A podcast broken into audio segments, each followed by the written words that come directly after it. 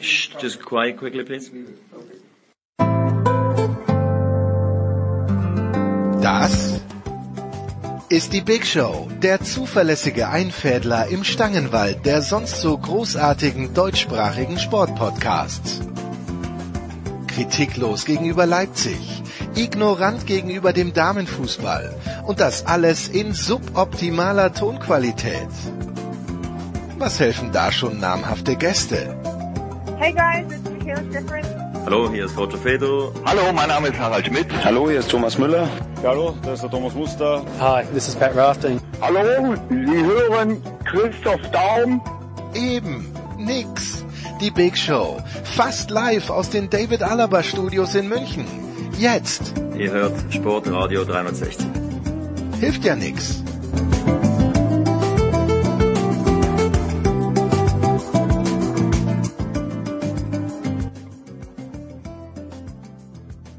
...506 bei Sportradio 360. Wir fangen an mit Fußball. Drei Experten in den Leitungen. Zum einen Andreas Renner von der Sohn. Hallo Andreas. Hallo. Dann von der Sohn Eurosport äh, Amazon Oliver Hassnacht. Hallo Oliver. Hallo, ich grüße euch. Und äh, von L'Equipe dabei Alexis Menüsch. Bonjour Alexis. Servus. Ja, wir fangen an mit Champions League und das, was wir an diesem Wochen, an, nicht an diesem Wochenende, unter der Woche gesehen haben, nämlich die beiden Halbfinals. Äh, zum einen zwischen Real Madrid und Chelsea und zum anderen zwischen äh, PSG und äh, Manchester City. Fangen wir vielleicht mal mit dem, mit der frischesten Erinnerung an Alexis, nämlich das Spiel von PSG gestern Abend. Äh, die Kollegen von Sky nach der ersten Halbzeit voll des Lobes über, über Paris Saint-Germain und dann äh, mit dieser 1 zu 0 Führung und doch äh, ja, Kontrolle über das Spiel und am Ende muss man auf ein Spiel schauen, das PSG zu zehnt 1 zu 2 verliert. Was ist passiert, Alexi? Ja, wir hätten so ein Spiel erlebt mit zwei komplett verschiedenen Halbzeiten. Paris Saint-Germain vielleicht die beste Halbzeit seit Jahren gespielt. Die erste und dann kompletter Zusammenbruch im zweiten Durchgang. Zwar waren die Citizens besser eingestellt, vor allem taktisch, und äh, waren deutlich aggressiver als im ersten Durchgang. Aber wie kann man so komplett, äh, vor allem körperlich, aber auch mental explodieren im zweiten Durchgang, also im negativen Sinne. Man hat äh, komplett äh, die Zweikämpfe verloren, gar keine Torchance so richtig gehabt, bis auf die eine von Verratti, der knapp am Ball vorbei äh, sprang, aber ansonsten nichts mehr zu sehen. Nach einer Stunde waren Mbappé und Neymar komplett K.O. Äh, sie sind einfach nicht gewohnt, so viel Laufleistung zu zeigen, wie, wie es im ersten Durchgang war. Deswegen war kein, kein Saft mehr im zweiten, in der zweiten Halbzeit. Und äh, ja, ganz viele Vorwürfe natürlich auch am Trainer, der keinen Mut hatte, weder Mbappé noch Neymar äh, auszuwechseln. Äh, genau wie alle seine Vorgänger von Tuchel bis äh, Ancelotti die auch nie in der Lage waren, die absoluten Topstars äh, auszuwechseln. Da geht es weiter mit Posch und das ist schon sehr bedauerlich und, und äh, ne, es nervt, weil äh, er wird es genauso wenig schaffen wie die anderen und äh, äh, taktisch hat er einige Fehler gemacht mit Verratti auf der linken Seite, äh, hat viel zu spät reagiert mit äh, Einwechslungen, denn nach knapp 80 Minuten war sein erster Wechsel mit äh, nach der roten Karte von Gay und äh, es war einfach Oliver Fasnacht, München. Nach dann nahm er den besten Mann raus mit äh, Di Maria. Also Pochettino kann sich auch äh, einiges an Kritik äh, anhören, bis zumindest bis Dienstag. Aber ich befürchte, das wird äh, zu schwer jetzt für Paris ins Finale einzuziehen. Ja, Andreas, man kann nicht mal sagen, dass es fantastisch traurig gespielte Tore waren von Manchester City. Ne? Also das ist auch ein bisschen, äh, da kommt ja dann bei für PSG alles zusammen. Ja, da kommt vieles zusammen, aber die Wahrheit ist ja auch, wenn man sich das Spiel in seiner Gesamtheit anguckt, könnte man so wie Alexi jetzt sich jetzt über die zweite Halbzeit von PSG beschwert hat, sich über die erste Halbzeit von Manchester City beschweren, wo ja auch wenig funktioniert hat, ähm, wo sie tatsächlich auch nicht in der Lage waren, äh, ihr Ballbesitzspiel so aufzuziehen, wie sie das eigentlich wollen. Äh, Guardiola hat hinterher darauf hingewiesen, dass es halt ähm, in der DNA seiner Mannschaft und seiner Spielweise liegt, dass man eben nicht nach Ballgewinn äh, so schnell aggressiv wie möglich nach vorne spielt, sondern erstmal den Ballbesitz sichern will und äh, die Spieler alle in die Position bringen will. Und da sei man zu ungeduldig gewesen. Das war in der zweiten Halbzeit ein bisschen besser. Man muss ehrlicherweise sagen, es war auch noch nicht grandios und guckt man sich die zwei Tore an, dann war das diese Flanke von äh, De Bruyne, die dann irgendwie durchrutscht und im Tor landet und der Freistoß war ja auch schlecht geschossen. Er hat nur die Mauernfehler gemacht äh, und deswegen äh, ging der zum 2-1 rein.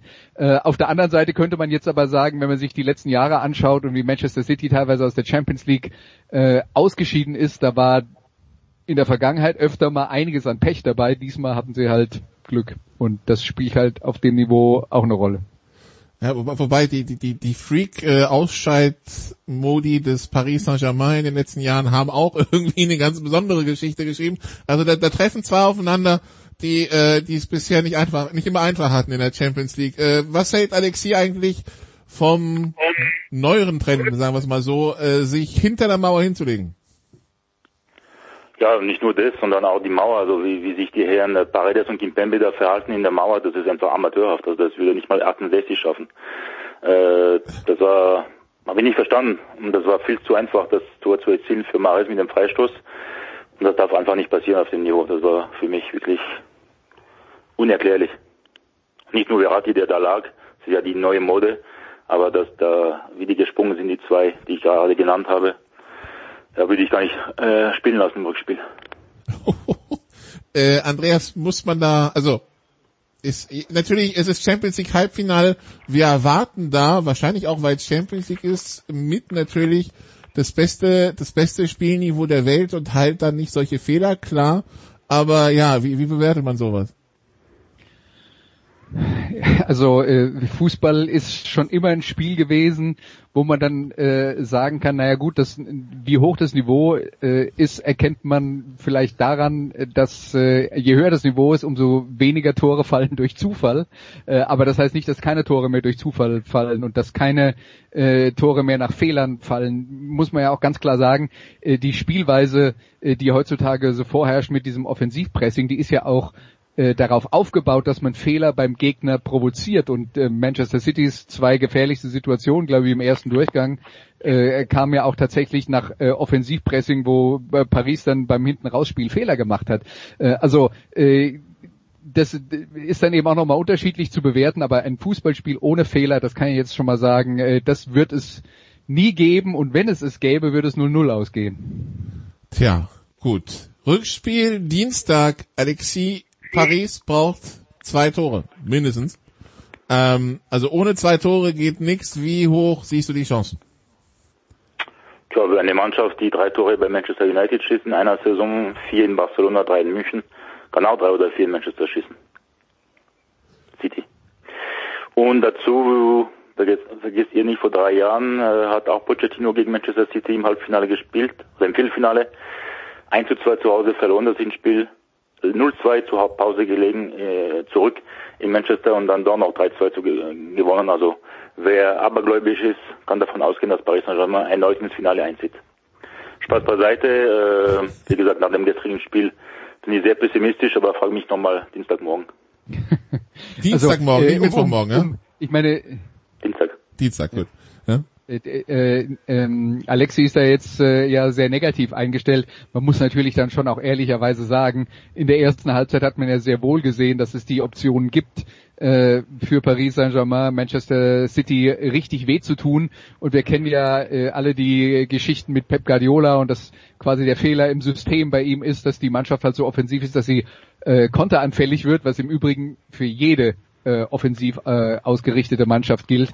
Und wenn wir davon reden, dass man äh, Spieler hat, die Qualität im äh, Tempo-Gegenstoß haben, äh, also Di Maria, äh, ja, äh, aber dann vor allen Dingen Neymar und Mbappé, das sind ja jetzt also auch äh, Spieler, das hat der FC Bayern ja leidvoll erfahren, äh, die diese Qualitäten haben und äh, am guten Tag äh, können die dir auch mal mit äh, drei Kontern drei Tore ein, äh, äh, einschenken. Deswegen würde ich da auch nicht sagen, dass es keinen, keinen Weg zurück gibt für Paris, um das noch zu drehen. Aber klar, dadurch, dass äh, Man City zwei Auswärtstore geschossen hat, ähm, muss Paris entweder mit zwei Toren Unterschied gewinnen oder selber mindestens drei schießen und das ist dann schon eine große Aufgabe, klar.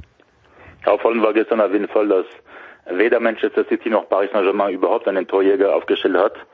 So eine klassische Nummer 9 gab es einfach nicht auf dem Rasen gestern im Prinzenpark. Das ist schon, ja, macht fast Angst im, im Hinblick auf die, auf den modernen Fußball. Gibt es keinen Platz mehr für Torjäger in Zukunft. Okay, Haaland ist vielleicht da Der, das Gegenbeispiel, Lewandowski zwar, aber der spielt ja nicht mehr so lange. Ähm, und ich hoffe zumindest, dass Pochettino da endlich mal ein bisschen Mut zeigt, ins Risiko geht am Dienstag und äh, ein Icardi oder lieber noch Moise Kinn von Beginn an äh, aufstellt und Verratti vor der Abwehr stellt neben Paredes, also in einem 4-2-3-1.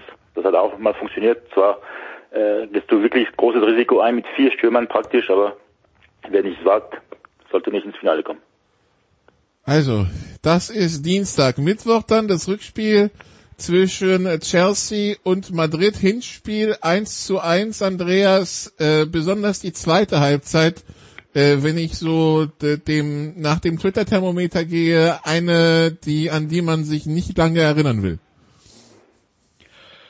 Ähm, also äh, von, von wem reden wir jetzt? Wer möchte dass ich sich da nicht lange dran erinnern? Ich hatte das Gefühl, ich hatte das Gefühl, ich hatte das Gefühl, das hat jetzt spielerisch und so von vom ähm, ähm, so am Rande der Couch und so weiter irgendwie Spannung mitnehmen und so weiter, hat das nicht so wirklich die Leute abgeholt. Könnte natürlich auch am Wetter liegen, dass da spielerisch nicht so viel ging.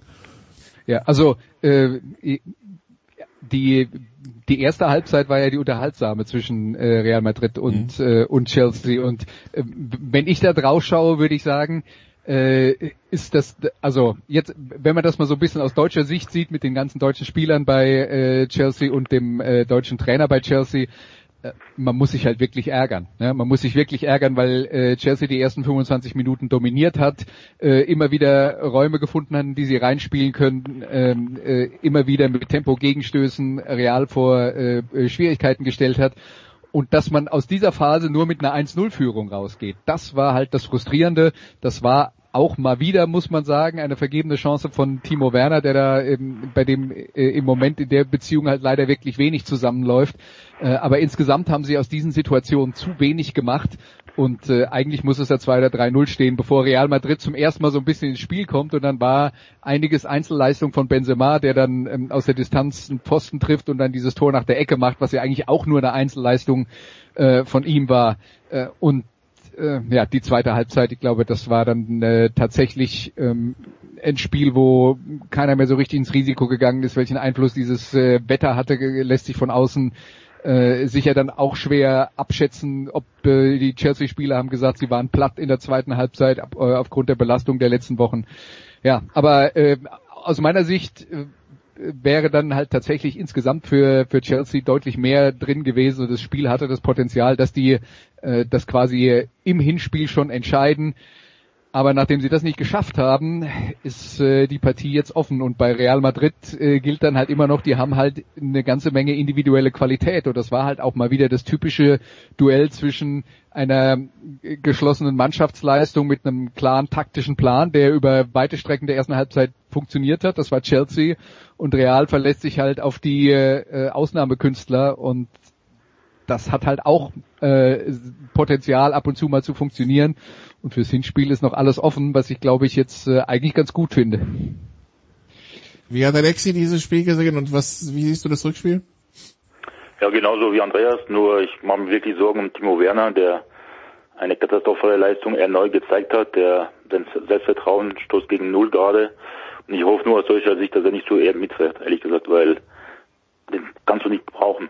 Bei, vor allem in so einer schwierigen Gruppe, äh, Gruppenphase mit Frankreich, Portugal und Ungarn. Es gibt andere deutsche Stürmer, die momentan besser sind, insbesondere einer, der bei der Eis Monaco vielleicht sogar französischer Meister wird in ein paar Tagen. Und wie er momentan drauf ist, braucht kein Mensch wirklich. Und das ist echt enttäuschend und schade, wenn man schon sagt, bei Leipzig, äh, man vermisst Timo Werner. Sonst wäre man vielleicht sogar äh, deutscher Meister geworden. Da muss ich schon ein bisschen kneifen, aber ähm, Sonst habe ich das Spiel genauso gesehen. Ich fand die erste Halbzeit auch vor allem vom Thomas Tuchel sehr gut taktisch eingestellt und, und Chelsea hätte sogar zwei, drei Tore mehr machen müssen, dank Timo Werner. Und vielleicht schon alles klar machen müssen sogar. Zweite Halbzeit war, ja, das war Kreisliga Fußball leider und äh, das hatte aber nichts mit dem Wetter zu tun, glaube ich. Real zeigt eh wenig momentan überhaupt. Ohne Benzema wäre Real schon eh längst ausgeschieden und auch in der Meisterschaft nicht mehr im Rennen. Monaco, für die, die es nicht auf dem Schirm haben, weil, weil Alexia gerade Kevin Volland anspricht, äh, zwei Punkte Rückstand bei noch vier verbleibenden Spielen auf Lille und äh, einen auf PSG. Also da geht vielleicht noch was für die Mannschaft von Nico Kovac. Ähm, ja, bevor wir gleich eine kurze Pause machen und äh, dann über das deutsche Trainerkarussell sprechen, wir hatten ja letzte Woche hier die, die Super als Thema. Äh, Alexi, wie ist denn das Thema in Frankreich aufgenommen worden, die Super League? Ja, anders als in Spanien, Italien und England. Nämlich wie in Deutschland, strikt dagegen, sogar Paris Saint-Germain. Und ähm, trotzdem wird es Veränderungen geben demnächst im internationalen Fußball. Es ist mehr denn je das Thema, dass die Liga 1 von 20 auf 18 Mannschaften reduziert wird in einem Jahr, weil man weiß, man braucht mehr Termine für Champions League Spiele mit der neuen Reform, die eh noch wahrscheinlich äh, äh aktualisiert wird und äh, weil man mit dem Vorstoß von Herrn Seferin nicht ganz zufrieden ist oder überhaupt nicht zufrieden ist mit, dieser Reform, die ab 2024 gelten soll, aber womöglich auch früher kommt weil die ganz großen Vereine auch vor allem äh, jetzt so schnell wie möglich ja neue Geldquellen brauchen und äh, aber dass man sich dagegen gewehrt hat, äh, das war schon national auf jeden Fall überall der Fall und ich habe keine Fans gesehen, die für die Super League war. Gut, äh, ja, die Franzosen 38 Spieltage in Ligapokal hat man ja jetzt abgeschafft, aber der Pokal ist natürlich auch noch drin, plus Europa und so weiter. Da kommen natürlich auch einige Spiele zusammen, ähnlich wie in England. Gut, dann machen wir eine kurze Pause und dann schauen wir uns mal an, was im deutschen Trainerkarussell so passiert, in der Hoffnung, dass zwischen Aufnahme und äh, Veröffentlichung der Big Show da nicht nochmal jemand irgendwie wechselt. Bis gleich.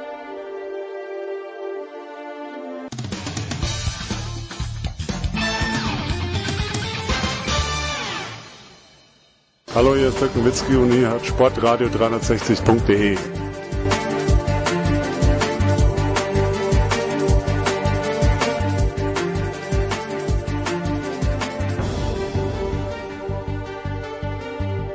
Sportradio 360, die Big Show 506. Wir sind weiter beim äh, Fußball. Äh, Oliver Fastnacht äh, holen wir rein soweit es technisch wieder geht. Wir haben Alexi Menü und Andreas Renner in der Leitung.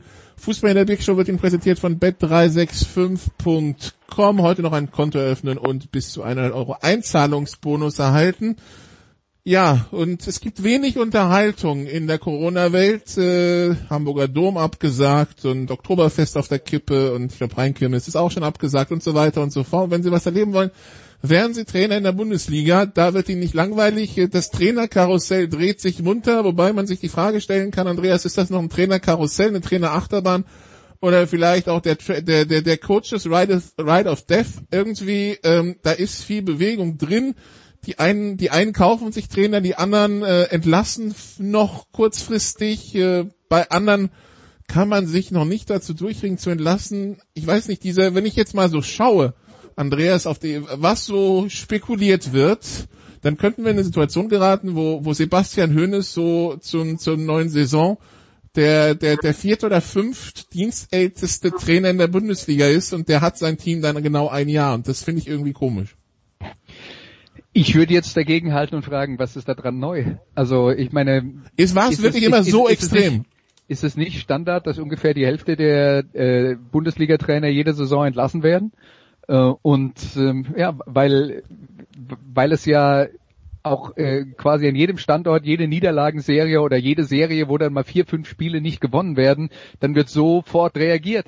Ja, ich äh, gehe jetzt mal von der Bundesliga weg, aber äh, letzte Woche habe ich gesehen, Dynamo Dresden, die äh, ich glaube zwei Spiele weniger hatten äh, als die Konkurrenz im Aufstiegskampf äh, von der dritten Liga in die zweite, ähm, haben ihren Trainer Markus Kauzinski entlassen, nachdem ja. sie genau deswegen, weil sie zwei Spiele weniger hatten, äh, aus den Top 3 rausgefallen sind. Da, da habe ich auch im Kopf geschüttelt. ja, das, das sind dann so die Sachen, das äh, ja, der Panikmodus setzt halt ein und der Panikmodus setzt in folgenden Fällen ein. Äh, Mannschaften, die gegen den Abstieg kämpfen, sobald sie auf den vorletzten Platz abrutschen, ja, ähm, oder wenn es äh, gegen Ende der Saison ist und es ist eine schlechte Serie und die Mannschaft kommt nah an die Abstiegszone ran, äh, Mannschaften, die die Champions League erreichen wollen und auf Platz 5 abrutschen, dann setzt der Panikmodus ein und wer sich das internationale Geschäft ähm, äh, zum Ziel setzt äh, und dann irgendwann mal zwei Punkte Abstand auf Platz 7 hat, äh, selbst wenn das im November ist, äh, da setzt der Panikmodus ein. Und dann hast du äh, dann eben auch noch die, diesen ähm, äh, die, diese Gewissheit, dass wenn es eine Phase gibt mit ein paar nicht so guten Ergebnissen, dann gibt es eine klare Niederlage, dann muss der Trainer gehen, weil das heißt, es hat ja jetzt gar keinen Sinn mehr. Und ich glaube, die Realität würde zeigen, wenn es so eine klare Niederlage gibt, dann fangen die sich hinterher wieder ein und werden auch wieder bessere Zeiten haben. Ich kann nur darauf verweisen, dass in der Premier League, wo nicht so schnell die Trainer gefeuert werden, äh, ein ähm, na, jetzt äh, stehe ich gerade auf dem Schlauch. Ralf Hasenhüttel beim FC Southampton in den letzten beiden Jahren, ich glaube in den letzten beiden Jahren, zweimal in der Liga 0 zu 9 verloren hat, nicht entlassen wurde und die Mannschaft danach immer wieder auf Kurs gebracht hat. Das ist ein, das ist ein Mechanismus, das sind die sogenannten Gesetze des Fußballs, an die wir hier in Deutschland glauben, die nicht überall auf der Welt genauso gelten. In anderen Ländern ist es vielleicht sogar noch extremer, sagen wir mal in Brasilien, äh, aber ähm, ja, das, das ist halt unsere Welt und äh, was, was mir dann halt auffällt und das finde ich tatsächlich bedenklich ist. Wir reden schon seit Beginn dieser Saison darüber, dass diese Corona-Zeiten ja was Besonderes sind und dass da eigentlich auch ein bisschen andere Maßstäbe gelten müssen angesichts der Belastung und der ganzen Rahmenbedingungen. Äh, nimmt da irgendeiner bei der Beurteilung der Trainerarbeit Rücksicht drauf? Also wenn, wenn ja, wer soll das sein? Ich sehe es nicht. Ja, nee, der, der, also der, der Panic-Button wird natürlich immer schneller gedrückt und äh, gerade wenn man sich das jetzt so zum Beispiel Adi Hütter äh, wechselt, klar, ähm, auf der anderen Seite, es gibt ihnen auch keine Garantie, dass wenn es mal, keine Ahnung, eine Hinrunde gibt, in der, dann in der Champions League, wo sie am, in, kurz vor Weihnachten auf Platz 13 mit, keine Ahnung, 16 Punkten stehen, dass der dann noch eine Jobgarantie hat, ja. Also das ist immer so, der muss treu bleiben, aber, aber es ja. könnte ihn, aber eigentlich ähm, kann er jeden Tag gefeuert werden. Ja, und äh, das habe ich ja genau äh, vor ein paar Wochen an dieser Stelle auch gesagt, bei der Frage, ob, das denn überhaupt Sinn äh, gibt für ihn, dass der dann nach Mönchengladbach geht und was ist da besser. Naja, in Mönchengladbach ist Max Eberl und äh, bei dem weiß man, dass der äh, immer ziemlich weit von diesem äh, Panikknopf entfernt sitzt und die deswegen nicht so schnell drückt. Und in Frankfurt wird jetzt gerade alles neu aufgestellt mit neuem äh, äh, Sportdirektor und so weiter und so fort. Da weiß er ja noch nicht, wer seine Vorgesetzten sind und wie die dann mit der Situation umgehen. Äh, ja, das sind äh, die Rahmenbedingungen der Bundesliga. Alter Trainer mit neuem Sportdirektor übrigens nicht nur in der Bundesliga eine gefährliche Situation äh, für den Trainer. Das gilt ja eigentlich für jeden Sport international. Ne?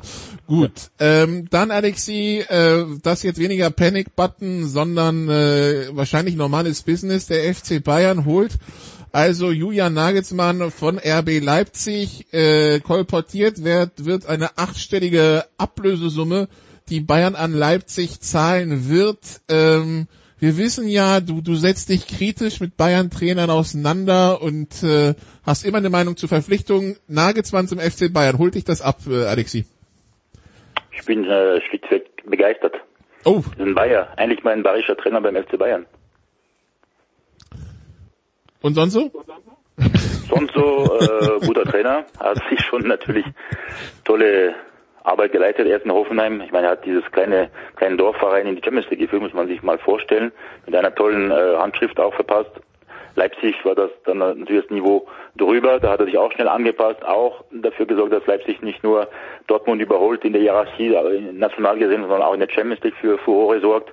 Ähm, Natürlich hat man dann natürlich in den entscheidenden Momenten der Champions League, sei es gegen PSG im Halbfinale im August oder äh, kürzlich gegen Liverpool im Achtelfinale, und da war mehr drin, hat man in entscheidenden Momenten nicht vielleicht die Nerven gehabt, die man haben muss, aber da fällt auch ein, ein Leader in dieser Mannschaft und noch sicherlich erfahrene Spieler, aber er hat trotzdem hingekriegt und ich wünsche ihm wirklich vom Herzen, dass er sich aus Leipzig mit dem DFB-Pokal verabschiedet und dann geht's nach München. Die Frage ist natürlich, ist es nicht ein bisschen zu früh, aber er hat trotzdem immerhin auf dem höchsten Niveau jetzt fünf Jahre Erfahrungen sammeln können. Ähm, es war jetzt die Gelegenheit für ihn, die, auf die er immer schon gewartet hat. Es war immer sein Traum beim FC Bayern als Cheftrainer zu arbeiten. Jetzt kommt diese Gelegenheit, die muss er nutzen.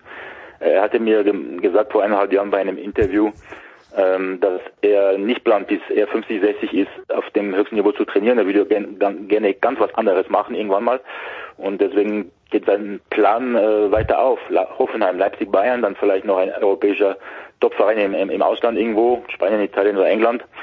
Also es passt alles einfach und ähm, natürlich ist es traurig, dass Hansi Flick so schnell geht. Wer hätte das gesagt, gedacht vor sechs Monaten, dass er nach so einer erfolgreichen Zeit mit äh, sechs Trophäen in wenigen Monaten, dass er so schnell die Segel streicht und, und, und den Verein verlässt. Äh, man hatte schon gehofft aus Bayern Sicht, dass man eine Ära prägen kann mit demselben Trainer. Ganze Guardiola hat keiner mehr geschafft, äh, drei Jahre in München zu bleiben. Das wünsche ich schon den Nagelsmann, der für fünf Jahre unterschrieben hat. Das ist ewig lang. Ähm, die Kernfrage oder die Schlüssel für ihn wird sein äh, zum Erfolg oder Misserfolg, wenn ihm die ganz Großen der Kabine, Müller, Lewandowski, Neuer respektieren, als wäre es Guardiola, Ancelotti äh, oder Jupp Heynckes. Ja, und da wird es darauf ankommen, welche Inhalte er vermittelt. Also das ist, genau. äh, glaube ich, da glaube ich äh, extrem daran, da geht es weniger äh, um die persönliche Seite, die natürlich auch eine Rolle spielt, dass man mit Spielern auskommen muss, aber das hat er ja an seinen bisherigen Wirkungsstätten auch immer geschafft. Und ich erinnere mich noch, dass die, die ähm, Situation ja auch so war, als Guardiola damals nach München gekommen ist, wo es dann hieß, oh, ob die Bayern-Spieler äh, den dann äh, tatsächlich akzeptieren, aber das war nie ein Thema. Die waren dankbar dafür, äh, wie detailorientiert er war und das gilt jetzt auch für Nagelsmann. Also an dem Punkt mache ich mir wirklich äh, überhaupt keine Sorgen. Also das, äh, glaube ich, ist, äh, ist auf jeden Fall eine, eine, eine super Wahl, hat auch mit, mit dem Alter dann nichts zu tun. Also wenn du die Inhalte vermitteln kannst den Spielern, die denen weiterhelfen, dann ist das total wurscht, ob du 35 oder 75 bist.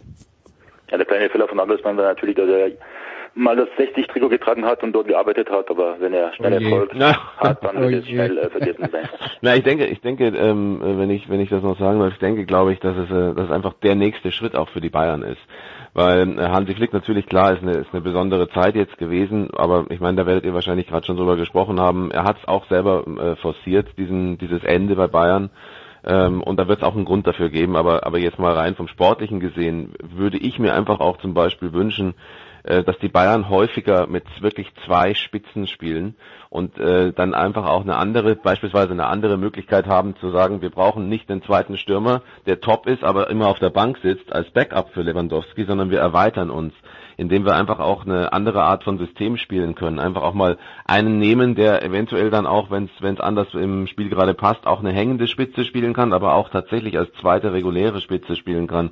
Da kriegst man nämlich auch ganz andere Spieler logischerweise, wenn die anders ins System eingebunden sind. Das erwarte ich mir äh, von Nagelsmann.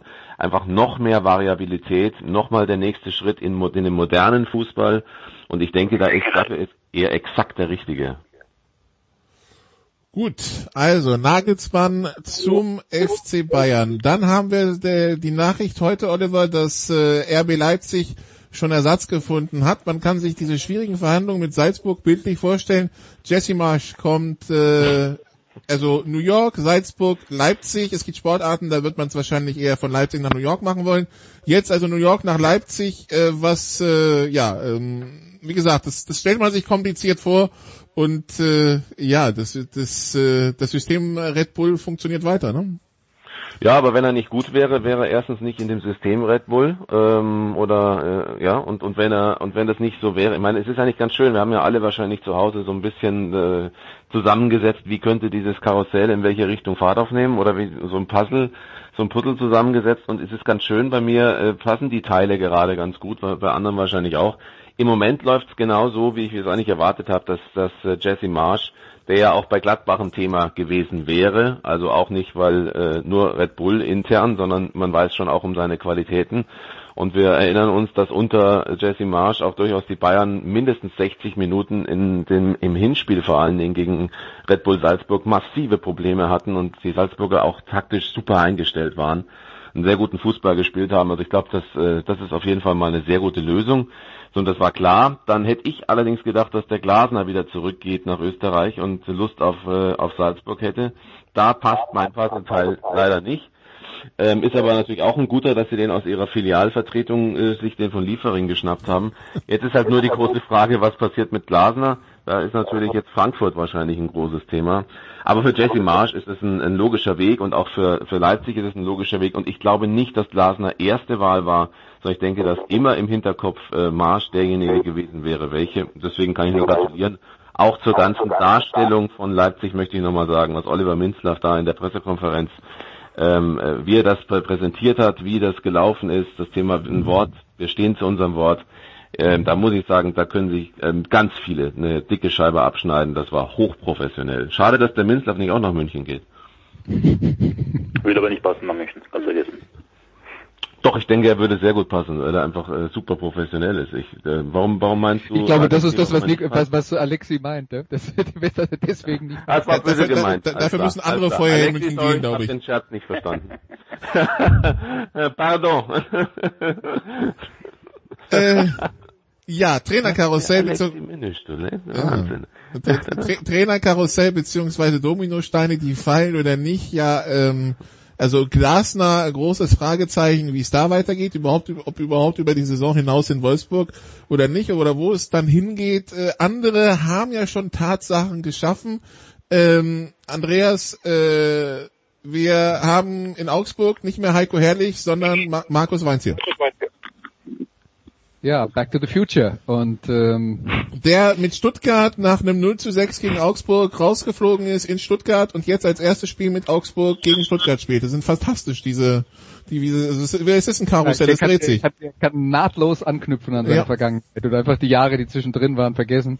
Ähm, also das ist, ich tu mir schwer, das äh, zu, zu, äh, zu beurteilen. Wahr ist, dass der FC Augsburg mit Heiko Herrlich ähm, einen Trainer damals verpflichtet hat, der in seiner Zeit in Regensburg vor allen Dingen äh, als er die in die zweite Liga geführt hat, für äh, auch dieses Offensivpressing stand, den Gegner permanent unter Druck setzen und da wirklich aus dieser Mannschaft eigentlich mehr rausgeholt hat, als das Talent es hergegeben hätte.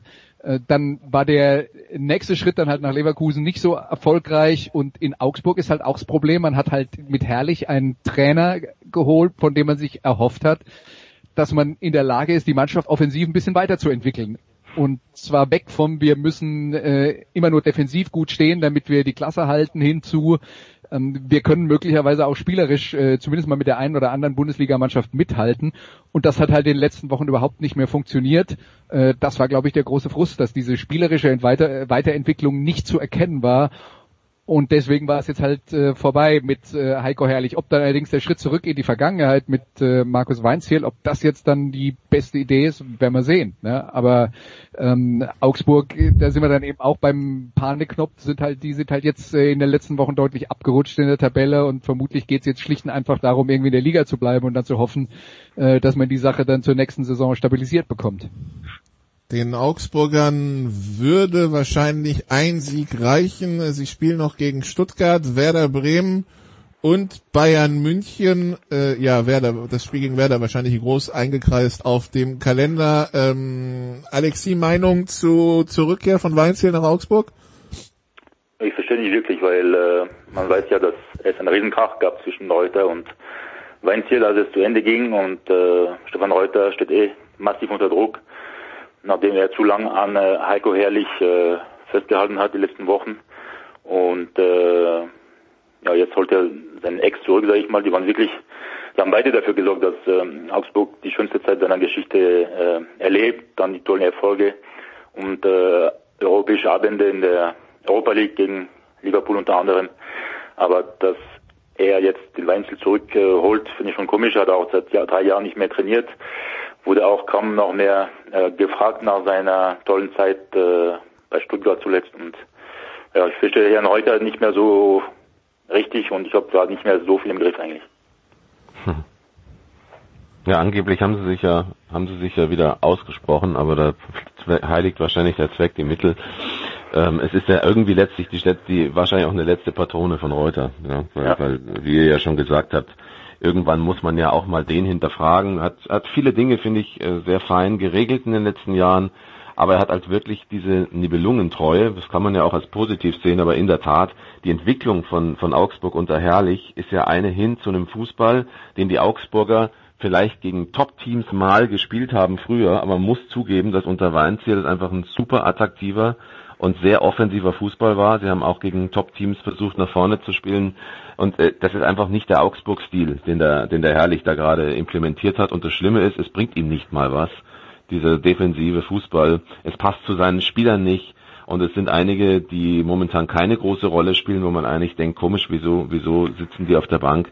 Also da ist natürlich einiges und ich denke, da steckt auch, das ist das Potenzial, das, das Weinziel hat. Er kann seine Handschrift sofort reinbringen, indem er andere Aufstellungen bringt, auf andere setzt, einen anderen Stil spielt.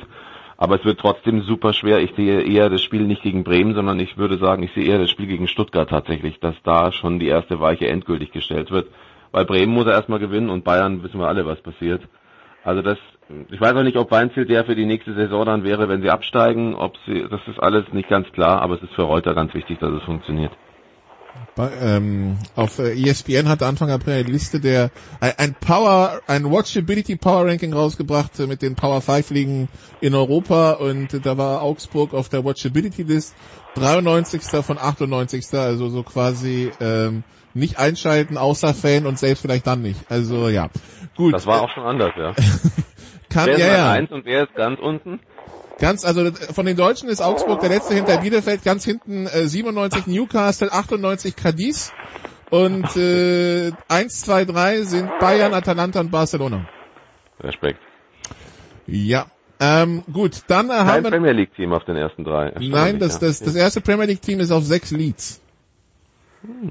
Hinter Lyon und Borussia Dortmund. Fußballromantiker, die diese äh, Liste erstellt haben, Mhm. wahrscheinlich. Nun ja, äh, ähm, nun, Oliver, du hast ja gesagt, hier gegen, gegen Bremen ist, äh, da muss man erstmal gewinnen. Nun äh, werden dir Bremer entgegnen, Bremen und gewinnen. ja, äh, Florian Kohfeldt erstmal gefühlt eine Jobgarantie bis Freitag im Pokal. Darüber hinaus weiß man nicht, äh, was passiert da deiner Meinung nach.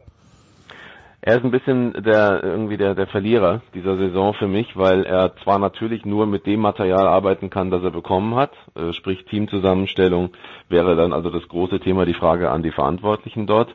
Aber er ist natürlich auch nicht komplett raus. Uns wird ja zurzeit immer vorgemacht, dass Trainer nie ein Wörtchen mitreden können bei, bei Transfers. Also ähm, das ist halte ich für ein, für ein Ammenmärchen. Ähm, natürlich haben sie nicht am Ende immer die letzte Entscheidung, aber es wird natürlich darüber gesprochen. Also ich kann mir nicht vorstellen, dass ein Trainer fünf Spieler vor die Nase gesetzt bekommt, wo er bei fünf Spielern sagt, also auf keinen Fall. Aber wie auch immer. Also Kofeld hat ein Team, das äh, wieder mal es nicht geschafft hat, klar zu verstehen, was Abstiegskampf ist, ab wann Abstiegskampf ist.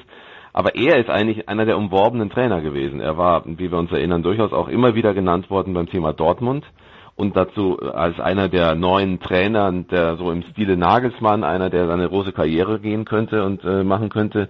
Insgesamt seine Entwicklung ist, finde ich, auch äh, eher etwas bedenklich, weil ich glaube, dass momentan Kofeld sich nicht so wahnsinnig ins Gespräch gebracht hat. Und somit haben alle irgendwie verloren im Moment bei Bremen. Und ich sehe da offen gestanden fast schon wieder, ja, wird, geht schon wieder Richtung Relegation möglicherweise. Ähm, nur Heidenheim muss halt noch mitspielen, dann haben wir ein Déjà-vu. Äh, ja gut, das, äh, da muss man rankommen. Wie, wie, wie seht ihr, also Andreas, die, die Perspektiven von Bremen, jetzt acht Niederlagen am Stück waren es, glaube ich, äh, und der Spielplan, ja, man hat jetzt äh, Leipzig im DFB-Pokal Halbfinale am Freitag, danach Bayer Leverkusen, Augsburg und den letzten äh, Gladbach. Genau, das ist, das ist so der Plan. Ähm, und unter Umständen dazwischen, so wie es klingt, vielleicht sogar ein Trainerausruf, weil ich mich frage, was man jetzt gegen Leipzig im Pokal erwartet, aber ja. Ja, gegen Leipzig im Pokal erwartet man eine Pokalleistung und äh, möglicherweise die Chance, RB zu besiegen. Was den Trainer Rauswurf angeht, vielleicht die Situation von Kofeld, nur um mal nochmal über die Rahmenbedingungen zu reden. In dieser Corona-Zeit ist Werder Bremen, die ja ohnehin finanziell nicht auf Rosen gebettet sind und deswegen in den letzten Jahren schon einen klaren Qualitätsverlust im Kader hatten, weil sie einfach nicht mithalten können mit äh, dem, was die großen Vereine äh, jetzt dann eben an den Start bringen, ist Werder Bremen sowieso schon immer in einer schwierigen Situation gewesen.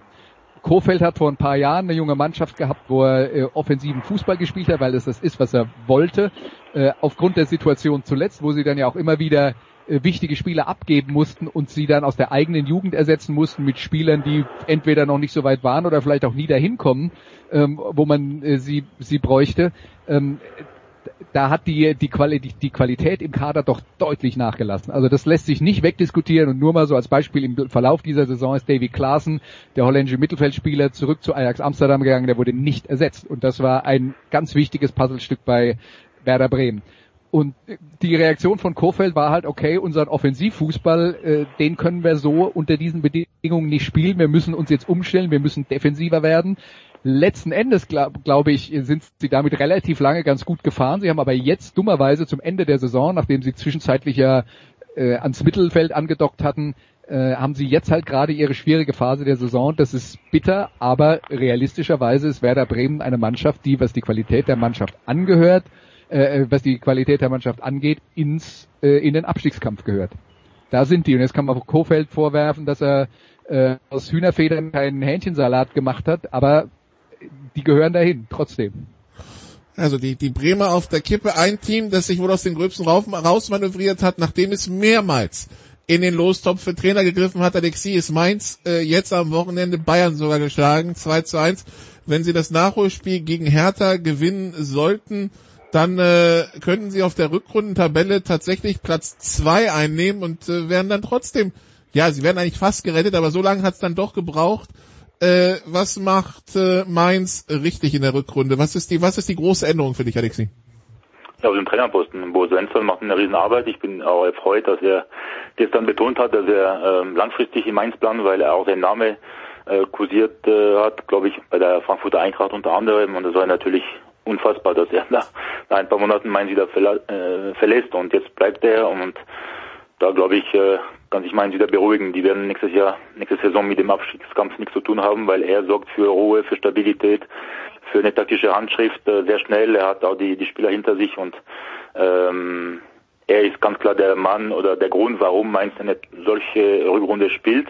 Da hat Christian Heidel, muss man sagen, äh, alles richtig gemacht mit diesem äh, dieser Person auf dem Trainerposten. Ähm, und äh, der Sieg gegen Bayern München war mehr als verdient, nicht nur weil Bayern einfach äh, ja, so körperlos war wie Paris Saint-Germain gestern in der zweiten Halbzeit, sondern weil die Mainzer unheimlich aggressiv waren, super eingestellt und bissig, gierig, gallig, wie der Trainer von Liverpool immer so schön sagt. Das, das haben die wirklich gut gemacht und, und äh, Respekt und bin fest davon überzeugt, dass Mainz gegen Hertha locker gewinnen wird. Gut, dann haben wir das quasi äh, durchgearbeitet. Äh, Andreas bleibt noch zum äh, zum Football. Da haben wir auch eine volle Runde. Andreas, nur jetzt äh, Musikradio 360 am Sonntag. Was steht an? Ja, wir befassen uns mit dem Mann, der laut Rolling Stone die beste Platte in der Geschichte des Rock'n'Roll veröffentlicht hat. Und wer das ist, erfahrt ihr am Sonntag ab 12 Uhr bei Musikradio 360. Gut, äh, ich denke mal, das wird auch äh, jetzt Oliver Fastnacht abholen. Ähm, ja, äh, oh, machen wir doch mal ganz einfach. Oliver, was ist denn dein Tipp? Was ist die beste Platte in der Geschichte des Rock'n'Roll? Boah. Und ich rede jetzt nicht von, was ist deine Meinung, sondern was glaubst du, was ja, die ja, ja, Kritiker ja. des Rolling Stone gesagt haben? Boah, da müsste irgendwas Rock'n'Roll Rock, oder? Rock'n'Roll ist alles. Mhm. Das würde wahrscheinlich, schätze ich mal, in die Richtung Led Zeppelin gehen, würde ich jetzt mal sagen. Aber ich kann dir nicht sagen, welches Album das, das Ja. wäre. Was Okay, also das ist der weg. Tipp, der Tipp von Oliver Fassnacht. Wir hören dann am Sonntag, was, äh, Ja, was du löst dich auf. Oliver ist jetzt leider auch am Du Sonntag. löst dich auf, oder was? Nicht jetzt für die Zuhörer, vielleicht, wenn die Aufnahme vorbei ist, kann ich dir sagen. Okay. Spannungsbogen. Dann danke Oliver, danke Alexi, kurze Danke. Pause und äh, dann wird auch nochmal äh, spekuliert und geraten. Der NFL Draft steht an und darüber reden wir im nächsten Segment hier bei der Big Show 506.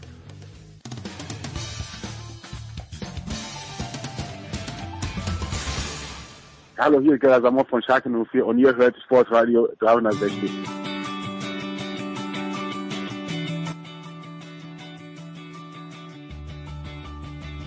Big Show 506 bei Sportradio 360.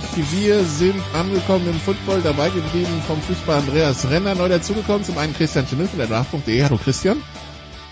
Einen wunderschönen guten Tag. Und dann haben wir ein Comeback nach langer, langer Zeit. Wieder dabei von Puls 4 äh, und Football Austria Walter Reiterer. Hallo Walter. Hallo, grüß euch, liebe Grüße aus Wien. Straight Outer Meitling, genau. Ähm, NFL Draft steht an, ab äh, heute Nacht um zwei geht's los. Äh, es wird wieder Haus und Hof verwettet auf zukünftige Talente in der NFL. Bevor wir aber über die Picks 2021 reden, Andreas, reden wir vielleicht noch kurz über einen, der sich jetzt verabschiedet hat, nämlich der Nummer 1 Pick 2005. Alex Smith hat seinen Rücktritt bekannt gegeben. Ja, damals in so ein bisschen eine dysfunktionale Niners-Organisation reingedraftet worden, die ihm keine Ahnung, wie viele Coaches in den ersten fünf Jahren hingestellt haben. Also Konstanz ist was anderes. Ja, über Ken, dann wurde er für Kaepernick gebencht, es ging nach Kansas City, es ging nach Washington, es gab diese furchtbare Verletzung nach 16 Jahren. Ja, was bleibt dann, Andreas? Ich glaube, was bleibt, ist halt ein guter NFL-Quarterback. Aber auch nicht mehr. Ne? Und ähm, wenn man dann eben die Beurteilung macht, war er die Nummer 1 Pick in der äh, NFL Draft wert. Ähm, wenn der Anspruch daran ist, dass man äh, dafür eine Hall of Fame Karriere hinlegen muss, dann nicht. Ne? Aber wir haben schon darüber geredet, wie lange Alex Smith sehr zuverlässig auf dem Platz stand und äh, solide bis gute Leistungen gebracht hat. Äh, das, äh, das ist absolut äh, etwas wert und das kann man nicht hoch genug schätzen. Und ich glaube, was bei ihm tatsächlich auch noch bleibt, ist, ähm, er ist wirklich einer derjenigen, die äh, gerade auf der Quarterback-Position mit den besten Ruf in der gesamten Liga überhaupt haben. Also ich äh, kann mich nicht erinnern, dass irgendjemand über Alex Smith persönlich jemals was Schlechtes gesagt hat. Und äh, ja, das ist vielleicht äh, auf dem Footballplatz äh, im ersten Schritt nicht das Entscheidende, wobei ich das auch äh, persönlich sehr wichtig finde, dass man das äh, über jemand sagen kann. Aber was er halt auch gemacht hat, ist in Situationen, wo es für ihn nicht lief, ähm, wo er junge Konkurrenten hatte, ähm, äh, da hat er tatsächlich dann auch extrem selbstlos äh, denen in ihrer Entwicklung geholfen. Colin Kaepernick war der erste und ähm, Patrick Mahomes war der zweite, die ihm alle sehr zu Dank verpflichtet sind, auch ja, dafür, dass er dass er ihnen halt geholfen hat, obwohl sie ihm am Ende den Job weggenommen haben und die Gefahr ihm durchaus bewusst war. Und äh, das ist vielleicht sogar das, was am meisten bleibt. Walter, was wird bei dir von Alex Smith bleiben, der ja quasi von Tag eins auch immer mit Aaron Rodgers irgendwie äh, verglichen wurde, weil der ja so sauer war, dass der an dem Tag nicht von den 49ers gedraftet wurde? Der Vergleich ist ein bisschen unfair, würde ich sagen, mit, mit Aaron Rodgers. Aber das hat der Andreas sehr schön zusammengefasst, was von ihm bleibt. Ich finde den Abgang, äh, glaube ich, der wird in Erinnerung bleiben. Diese, diese Geschichte, die, ja, die vor allem die US-Amerikaner sehr gern hören, aber auch bei uns gut angekommen ist, äh, quasi kurz vor der Amputation stehen, zurück, sich kämpfend ins Leben, äh, in die NFL wieder rein und dann auch noch gespielt und das nicht mal so schlecht und dann gesagt, so, ich wollte vom Feld gehen und nicht getragen werden. Das habe ich geschafft. Auf Wiedersehen. Das ist schön. Das ist eine Geschichte, die, glaube ich, äh, auch vielen äh, als Vorbild dienen kann, ja, dass man einfach nicht aufgeben soll, nur weil man sich den Fuß gebrochen hat. Was jetzt ein bisschen untertrieben ist bei der Verletzung, aber das ist halt einfach eine Story die eine Cinderella-Story und die hat er zu Ende gebracht. Uh, Hall of Fame ist das natürlich jetzt nicht in dem Fall, es ist das Comeback äh, des Jahrzehnts oder des Jahrhunderts vielleicht oder wie man es immer nennen will. Ja, also Alex Smith äh, reitet quasi hinaus in den Sonnenuntergang und äh, ja, das war's also von einer langen Karriere. Äh, immerhin, also verglichen mit anderen Nummer 1 Quarterback-Picks, auch solchen, die danach kommen, auf jeden Fall, die danach kamen, auf jeden Fall eine äh, ne ganz ansprechende Karriere gehabt. Dann äh, schauen wir auf das, was uns heute Nacht erwartet. Und äh, Christian, es ist ja so, äh, Trevor Lawrence ist eins dieser Supertalente, wie man vielleicht Andrew Luck und Peyton Manning hatte, wo eigentlich keiner anzweifelt, dass das eine große Karriere wird. Wieso sind sich da alle so sicher? Ja, also es ist tatsächlich mit der am wenigsten kontrovers diskutierte Quarterback, das, das, das stimmt schon, ähm, weil er einfach unglaublich viel mitbringt. Und äh, wenn man sieht, wie er als, äh, als Freshman äh, bei Clemson übernommen hat und die Mannschaft dann direkt zu einem nationalen Titel geführt hat, gegen so kleine Programme wie Alabama, ähm, dann, äh, dann ist das schon bemerkenswert. Er, er ist jetzt, er ist kein Prospect ohne komplette äh, Flaws, den gibt's glaube ich nicht, aber er macht unglaublich viel richtig, er bringt physisch alle Attribute mit. Ähm, er hat meiner Meinung nach eine unglaublich gute Genauigkeit und ein gutes Spielverständnis und man darf bei ihm eine Sache nicht vergessen. Ähm, und ich habe mich, man müsste überlegen, ob das tatsächlich bei Luck damals so war, ob das bei Manning schon war, aber bei Lawrence gilt im Prinzip als der First Overall Pick seit seinem letzten oder vorletzten Jahr in der High School. Ähm, so war der auch in Recruiting-Zirkeln, so weit war der vom Rest weg. Ähm, und das ist, glaube ich, eine wichtige Sache, weil er ist, glaube ich, in einer anderen Art und Weise mental vorbereitet, diese Rolle zu spielen. Und er hat bei, bei Clemson, ähm, deren Coaches ja auch durchaus mal mit irritierenden äh, Äußerungen glänzen, ähm, hat er sich unglaublich professionell und unglaublich, ja, äh, er hat sich so verhalten, wie man das von einem Quarterback erwartet. Und äh, ich glaube, das wird ihm das Leben einfacher machen. Ähm, wir gehen ja nun mal alle davon aus, dass er in, in Jacksonville landet. Der Fit wird unglaublich spannend werden, äh, weil wir auch alle wissen, was was Meyer oder wie sehr Urban Meyer die äh, den College Football mit mit seiner Offense geprägt hat. Ähm, das wird das wird hochgradig spannend werden und ich glaube, das ist so einer der Gründe, warum Lawrence so, so unumstritten ist. Und selbst wenn er ähm, für mich nicht das äh, äh, die, die Upside hat, wie, wie, wie da, wo Mahomes jetzt beispielsweise ist, fällt es schwer und das ist immer mit einem Fragezeichen, weil die mentale Komponente, Leadership, Führung, Resilienz, wie gehe ich mit Rückschlägen um, was mache ich, wenn mein Trainer mich kritisiert, ähm, weil das sind Komponenten, die so viel wichtiger sind als das, was man auf dem Platz sieht. Ähm, das ist aus der Distanz schwer zu beurteilen, aber nach allem, was man weiß, ähm, ist er äh, im Kopf sehr geradeaus. Und äh, deswegen, es fällt schwer, sich vorzustellen, dass aus dem gar nichts werden wird. Aber die Wahrheit ist auch, Nicola, das hat man auch schon über andere Quarterbacks im Vorfeld des Drafts gesagt, zugegebenermaßen, bei Lawrence sind die Kritiken verhältnismäßig stumm und deswegen äh, glaube ich schon, dass wir uns da auf einen sehr guten Spielmacher im Herbst freuen können. Übrigens einer der College Quarterbacks von Urban Meyer, ein gewisser Alex Smith, über den wir eben gesprochen haben. Ähm, ja, äh, Andreas, ähm, teilst du die Einschätzung von Christian? Ja, äh, natürlich. Also es ist ja jetzt, er hat ja jetzt eine, ähm, äh, aufgezählt, was da jetzt, äh, was, was so die Voraussetzungen sind und die waren bei Trevor Lawrence natürlich herausragend. Er war bei einem der besten College-Teams. Das eine, wenn man jetzt drüber reden würde, was, äh, was könnte einem denn äh, so ein bisschen Sorgen machen, dann vielleicht, dass diese Clemson Offense wirklich so gar nichts damit zu tun hat, was in der NFL so passiert. Und ich glaube, wenn man sich hinsetzt und tatsächlich dann mal ähm, Trevor Lawrence anschaut und die Würfe, die er gemacht hat, äh, und dann mal darauf wartet, dass er, dass man von ihm das zu sehen bekommt, was man, äh, sagen wir mal, den typischen NFL oder ein paar typische NFL-Pässe wirft, das wird schwer. Also da gibt es tatsächlich nicht so viel. Ähm, insofern ist bei ihm, so wie bei jedem anderen Spieler, aber auch äh, Projektion mit dabei, wo man dann sagt, das kriegt er schon hin. Ja. Gut, also so viel zu eins. Äh, die große Frage ist dann, also die Frage ist weiter, ist es dann noch eine große Frage zu zwei oder nehmen wir da alle äh, im Konsens Zach Wilson? Äh, ich habe das Gefühl, der ein oder andere Jets-Fan kneift sich im Augenblick dass äh, da anscheinend ein, ein, ein guter Quarterback auf dem Präsentierteller ist und dass plötzlich Sachen besser werden können. Der, der Glaube fehlt. Also selbst bei prominenten Jets-Fans, so zum Beispiel Rich Eisen oder so, habe ich das Gefühl, die, die, die trauen dem Braten noch nicht. Okay, na, BYU Quarterback, ah, okay. Also ich glaube nicht, dass ein neuer Quarterback alleine, egal ob es jetzt Zach Wilson sein wird oder ein anderer, die Probleme in äh, New York lösen kann bei den Jets. Äh, da ist viel zu viel Schaden angerichtet worden in den letzten Jahren, als dass ein Mann es ändern könnte. Es ist am Anfang, um den man herumbauen kann, aber man muss da viel umbauen äh, bei New York und äh, ich glaube jetzt nicht, dass die Jets-Fans alleine auf das vertrauen können, dass ein Quarterback ihnen den Erfolg wieder zurückbringt. Äh, warum sollte das auch passieren? Ich glaube, dass der Herr Wilson, der ist mit ähm, sehr viel Potenzial, mehr Potenzial als, als Trevor Lawrence. Ich glaube, Trevor Lawrence ist so die Sicherheitsvariante. Das wird kein Bust. Der wird auf jeden Fall irgendwie funktionieren. Ähm, außer es geht alles schief, aber bei den anderen hat man halt das Gefühl, dass die ein oder andere der ein oder andere Punkt in der Karriere und im Lebenslauf ähm, dann doch dafür sprechen könnte, dass es nicht so geht, wie man äh, sich es erwartet. Aber dafür wäre dann mehr Feuer und mehr Potenzial drinnen, das ist da zum Beispiel auch bei dem Herrn Trey Lance von North Dakota State oder auch noch immer bei einem Mac Jones, der halt jetzt nicht unbedingt die neue, äh, der neue Quarterback-Typ ist, aber wer hat denn die letzte Super Bowl gewonnen? Ein Typ, der in der Pocket steht und äh, ein Game Manager ist. Also ich denke, New York wird seine Probleme im nächsten Jahr nicht in den Griff bekommen, es wird sich bessern.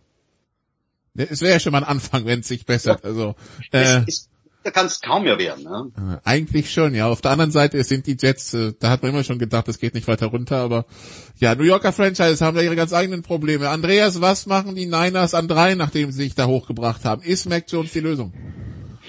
Also das Tolle ist ja bei den 49ers, das Tolle ist, das weiß keiner, weil die 49ers, wenn man sich anschaut, was passiert ist, seit John Lynch General Manager ist und Kyle Shanahan der Cheftrainer, ist niemals niemals auch nur ein Sterbenswörtchen nach außen dringen lassen.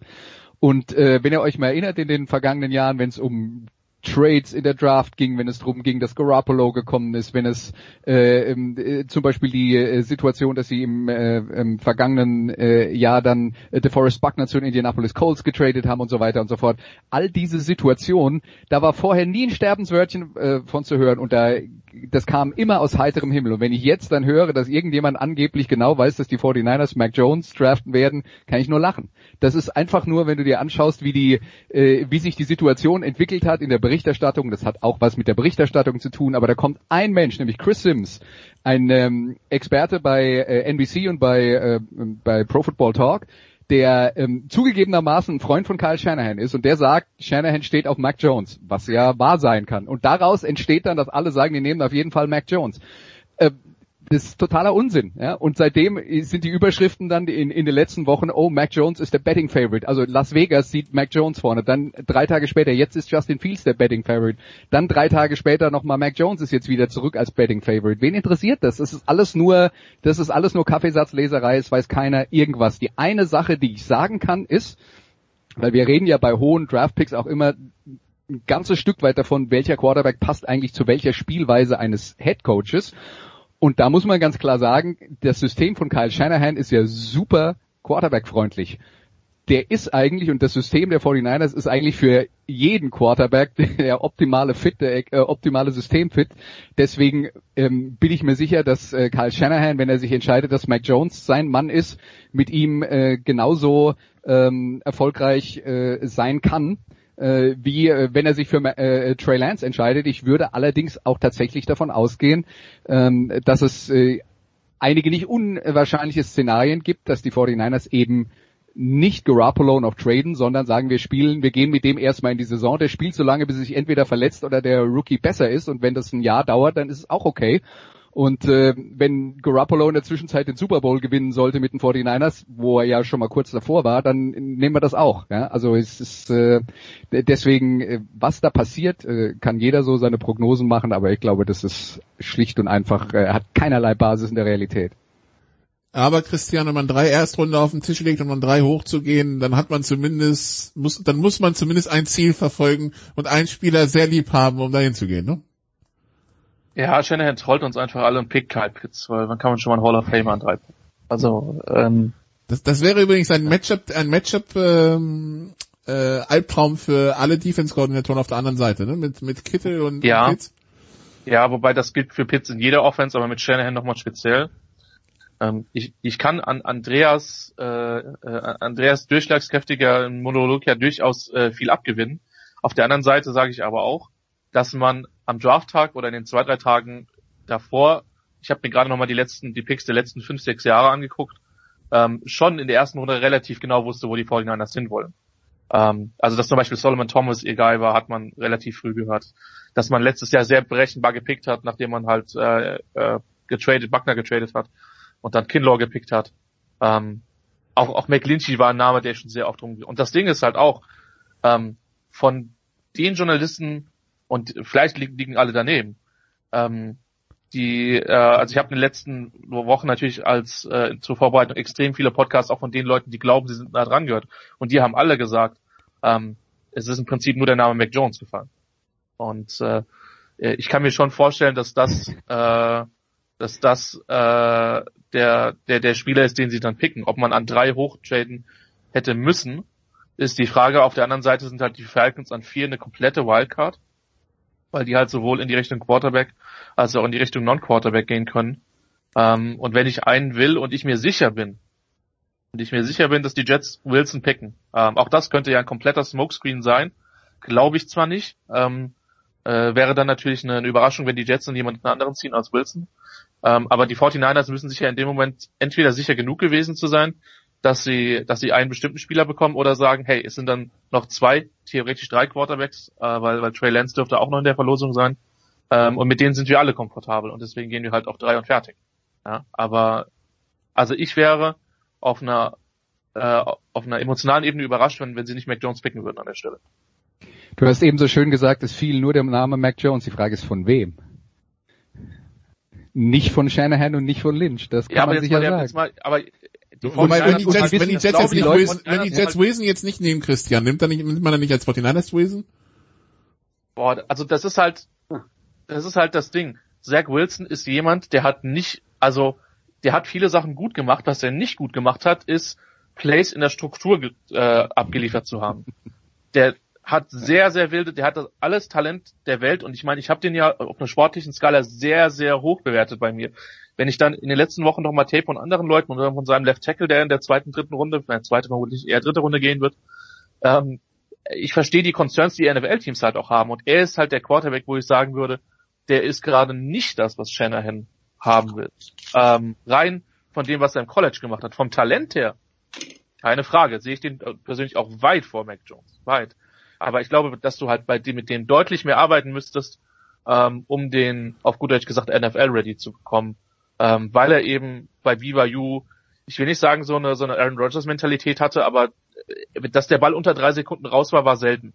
Ja, und äh, das ist jetzt nicht zwingend das, was was was Shanahan in seiner Offense sehen will. Von daher wäre sehr spannend, ähm, wäre aber vom Scheme Fit her äh, ja ähm, äh, wäre viel Arbeit, die dann die dann die dann zu leisten wäre.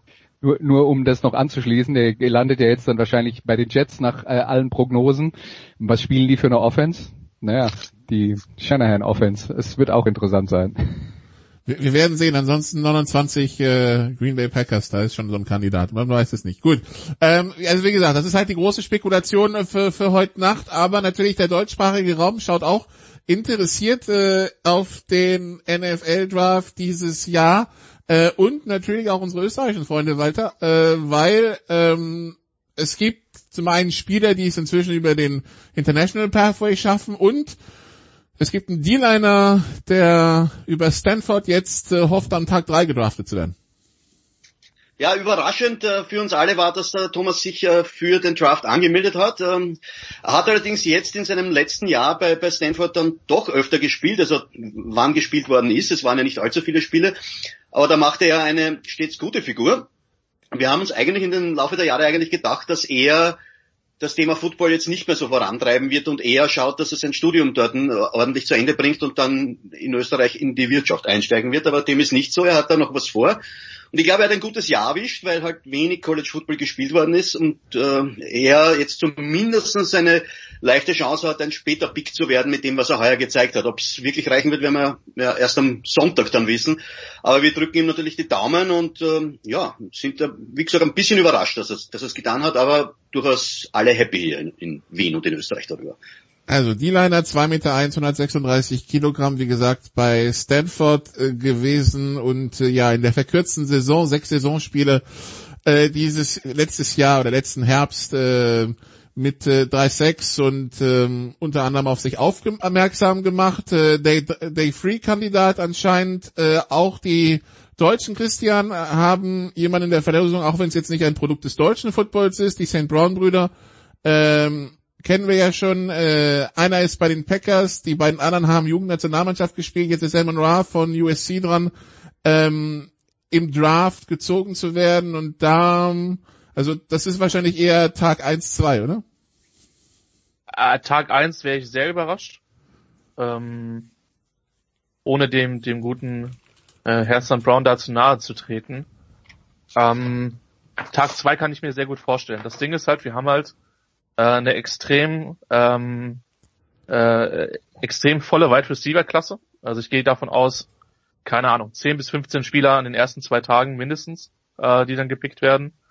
Ähm, und das Ding mit Sam Brown ist, also er hat einen Vorteil verglichen mit vielen anderen Receivern, glaube ich, in diesem Draft, dass er technisch in vielen Bereichen schon ausgesprochen weit ist. Wenn man sich anschaut, wie er seine Routen läuft, wenn man sein, also sich anschaut, wie der Prozess ist vom Fang des Balls zum, ich nehme den Ball in den Körper und ich laufe los. Das ist bei allem, bei ihm sehr flüssig, ist eine, ist eine, ist eine, äh, ist eine gute Bewegung, hat einen guten Antritt auch, hat eine sehr, sehr gute Body Control, also hat eine sehr, sehr gute Kontrolle über den eigenen Körper, was vor allen Dingen bei Sideline Catches enorm wichtig ist, ähm, und auch gute Hände.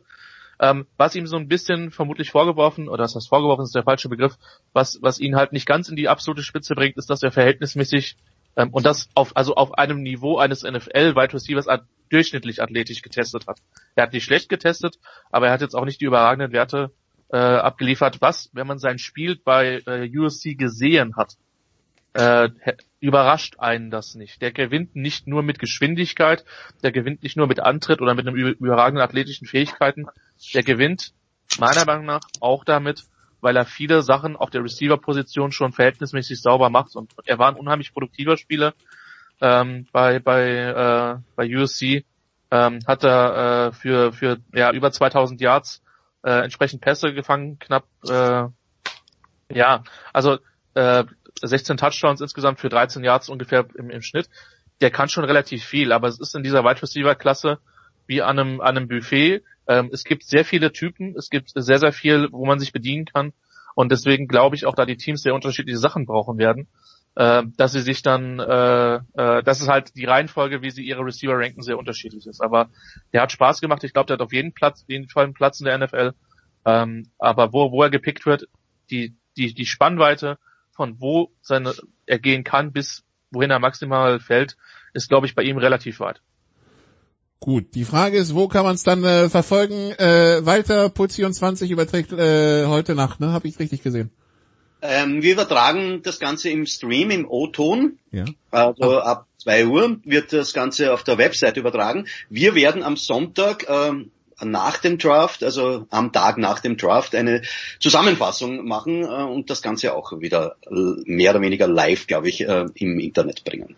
Aber wir haben voriges Jahr den Draft übertragen und man muss ehrlich sein, ähm, auch wenn es ein bisschen so der Song Contest der, der NFL ist, ähm, die Zuschauer um zwei Uhr morgens äh, an einem Donnerstag sind überschaubar die Anzahl. Wir sind doch ein größerer Fernsehsender. Und wenn man dann 10, 15 Leute des Nächtens mehrere Stunden beschäftigt, muss das in irgendeiner Weise wieder zurückkommen. Und das ist halt schwierig äh, bei dem, bei der Sendezeit. Und jetzt haben wir uns dazu entschlossen, wir machen die Sache mal im, im Netz und äh, dann werden wir uns äh, tagsüber damit auseinandersetzen, vor allem äh, mit Bezug auf, auf Österreicher, wo ja noch andere im Rennen sind als, als Thomas Schaffer. Also wir rechnen ja auch damit, dass eventuell es Bernhard Zeikowitz reinschaffen wird. Aber das wäre für uns, ist für uns die vernünftigere Lösung als ähm, eine komplette, sagen wir, vorig, vorig, der vorige Draft war ja völlige Wahnsinn. Ne? Also der hat gefühlt für mich acht Tage gedauert, die erste Runde. Und dann zeigen wir den Hund von Bill Belichick. Das war jetzt dann äh, seltsame Sendung, muss man sagen. Und ich bin froh, dass wir das heuer anders lösen. Gut. Aber ja. die erste Runde bei uns live zu sehen, ja. Gut, äh, wer es in Deutschland verfolgen will, ran.de überträgt äh, natürlich auch über den Game Pass und so weiter und Christian will übertragen, auch wer ihr macht, also wir machen mit der Draft.de dann heute Nacht auf Twitch auch nochmal äh, eine ne Live-Coverage, äh, twitch.tv Draft Live-Coverage 2021. Nikola, du bist da mit, du bist da mit ich Mach, ich mache nur die Technik. Äh, ja, ja. Gut, dann danke ich euch dreien. Hier geht's nach einer kurzen Pause dann weiter mit Motorsport.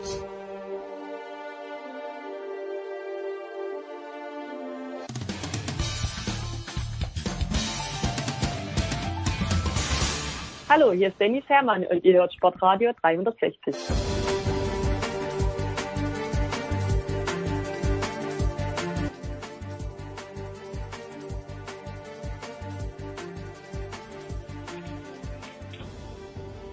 Big Show 506 bei Sportradio 360. Wir sind angekommen im äh, Motorsport, äh, auch da ein bisschen Glaskugel, nicht nur beim nicht nur äh, wie beim Draft eben, sondern was passiert in der einen oder anderen Serie. Wir reden erstmal über den Motorsport allgemein, haben dafür zum einen Stefan de Voice Heinrich in der Leitung. Hallo de Voice.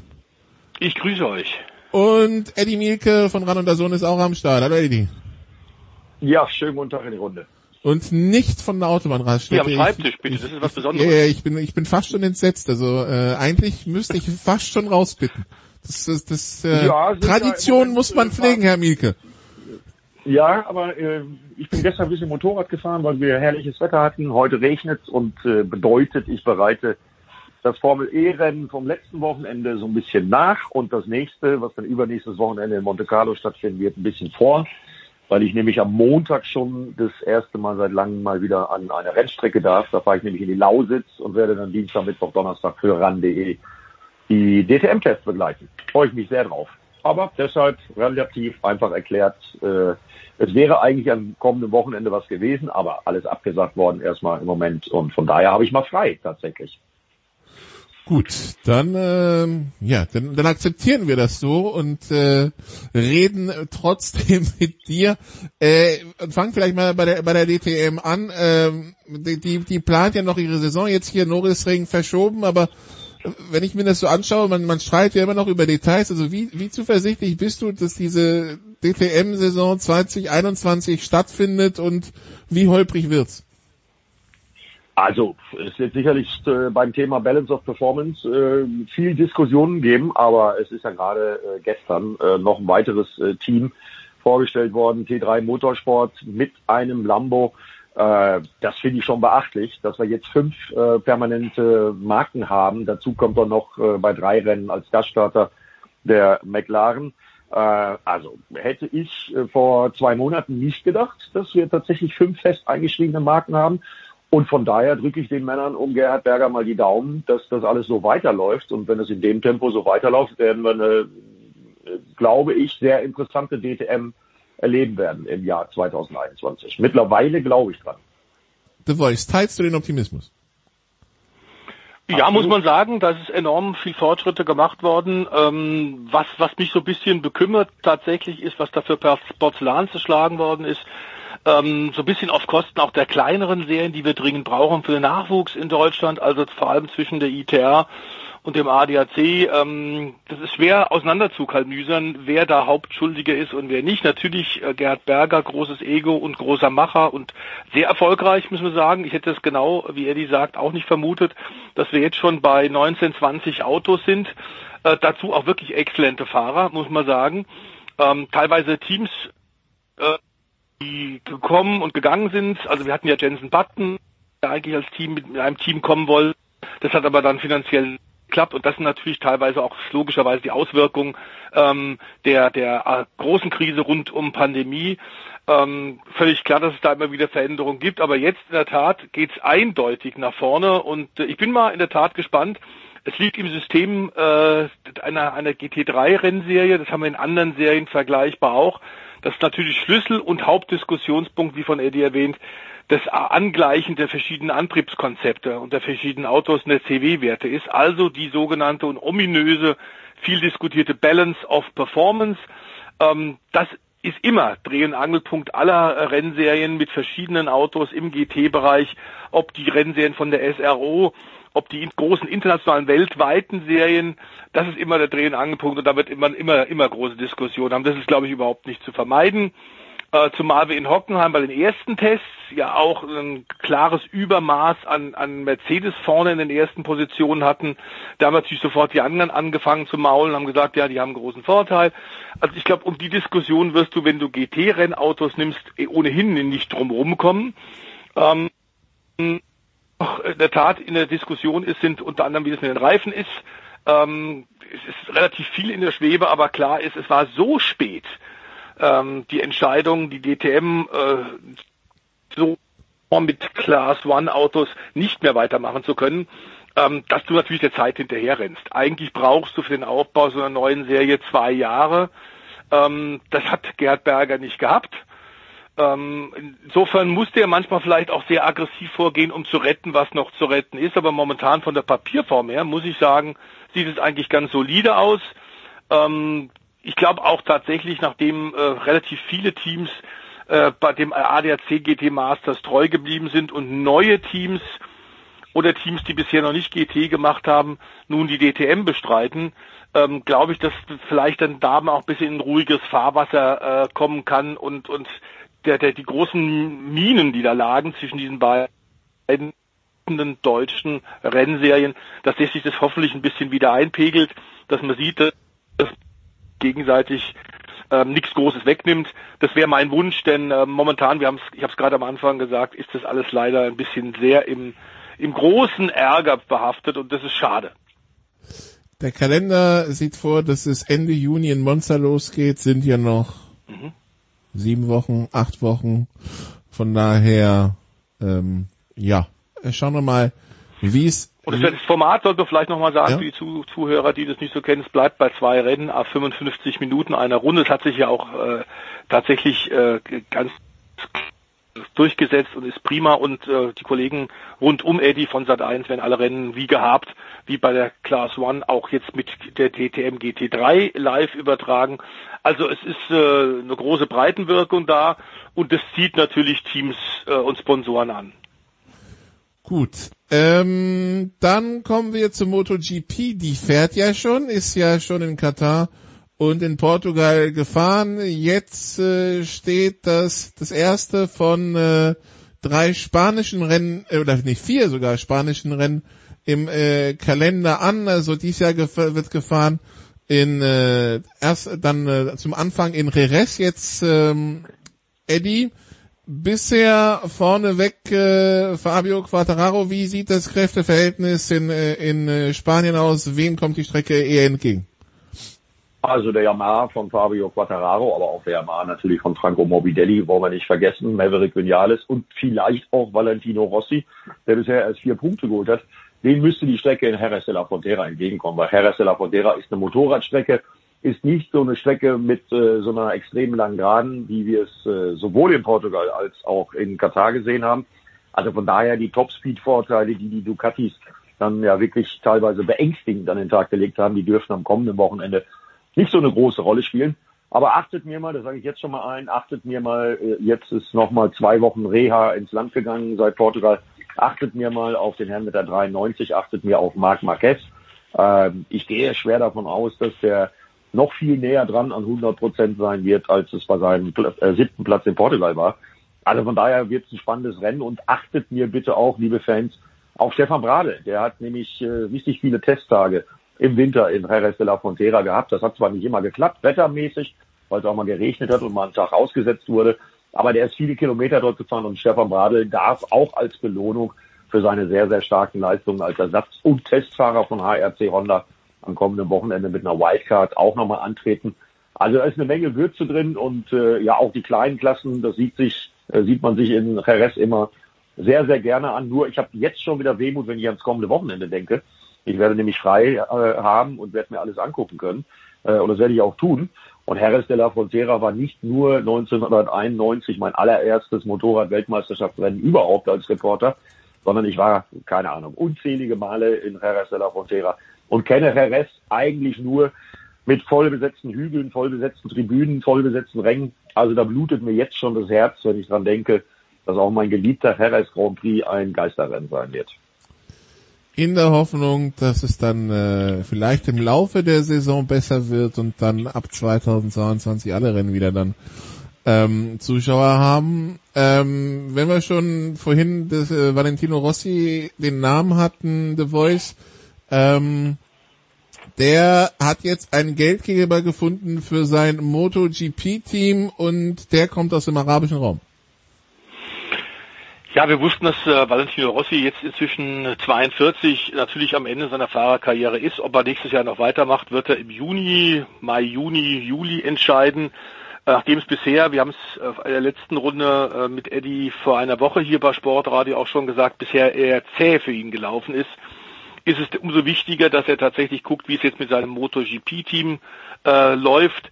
Ähm, denn in den kleinen Klassen hat er ja schon Mannschaften, hat auch den einen oder anderen Fahrer schon nach oben gezogen ähm, in die Topklasse und inzwischen ist ja sein Logo, sein VR Valentino Rossi Logo auch in der aktuellen MotoGP-Saison schon dabei, klebt auf der Ducati von Lini und äh, es äh, pfeifen eigentlich die Spatzen von den Dächern, dass das äh, Espo Sorama Team wohl in der Form im nächsten Jahr äh, diesen Platz in der MotoGP nicht mehr halten wird.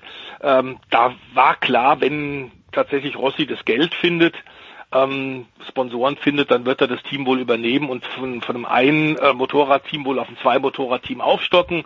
Äh, die Dorna, der Weltverband, äh, in, inklusive also der Mo Motorrad-Weltverband, der Film, die sind natürlich heiß drauf, den Namen Rossi so oder so als aktiven Fahrer oder als Teamchef mit dabei zu haben. Er ist eine Riesenzugnummer.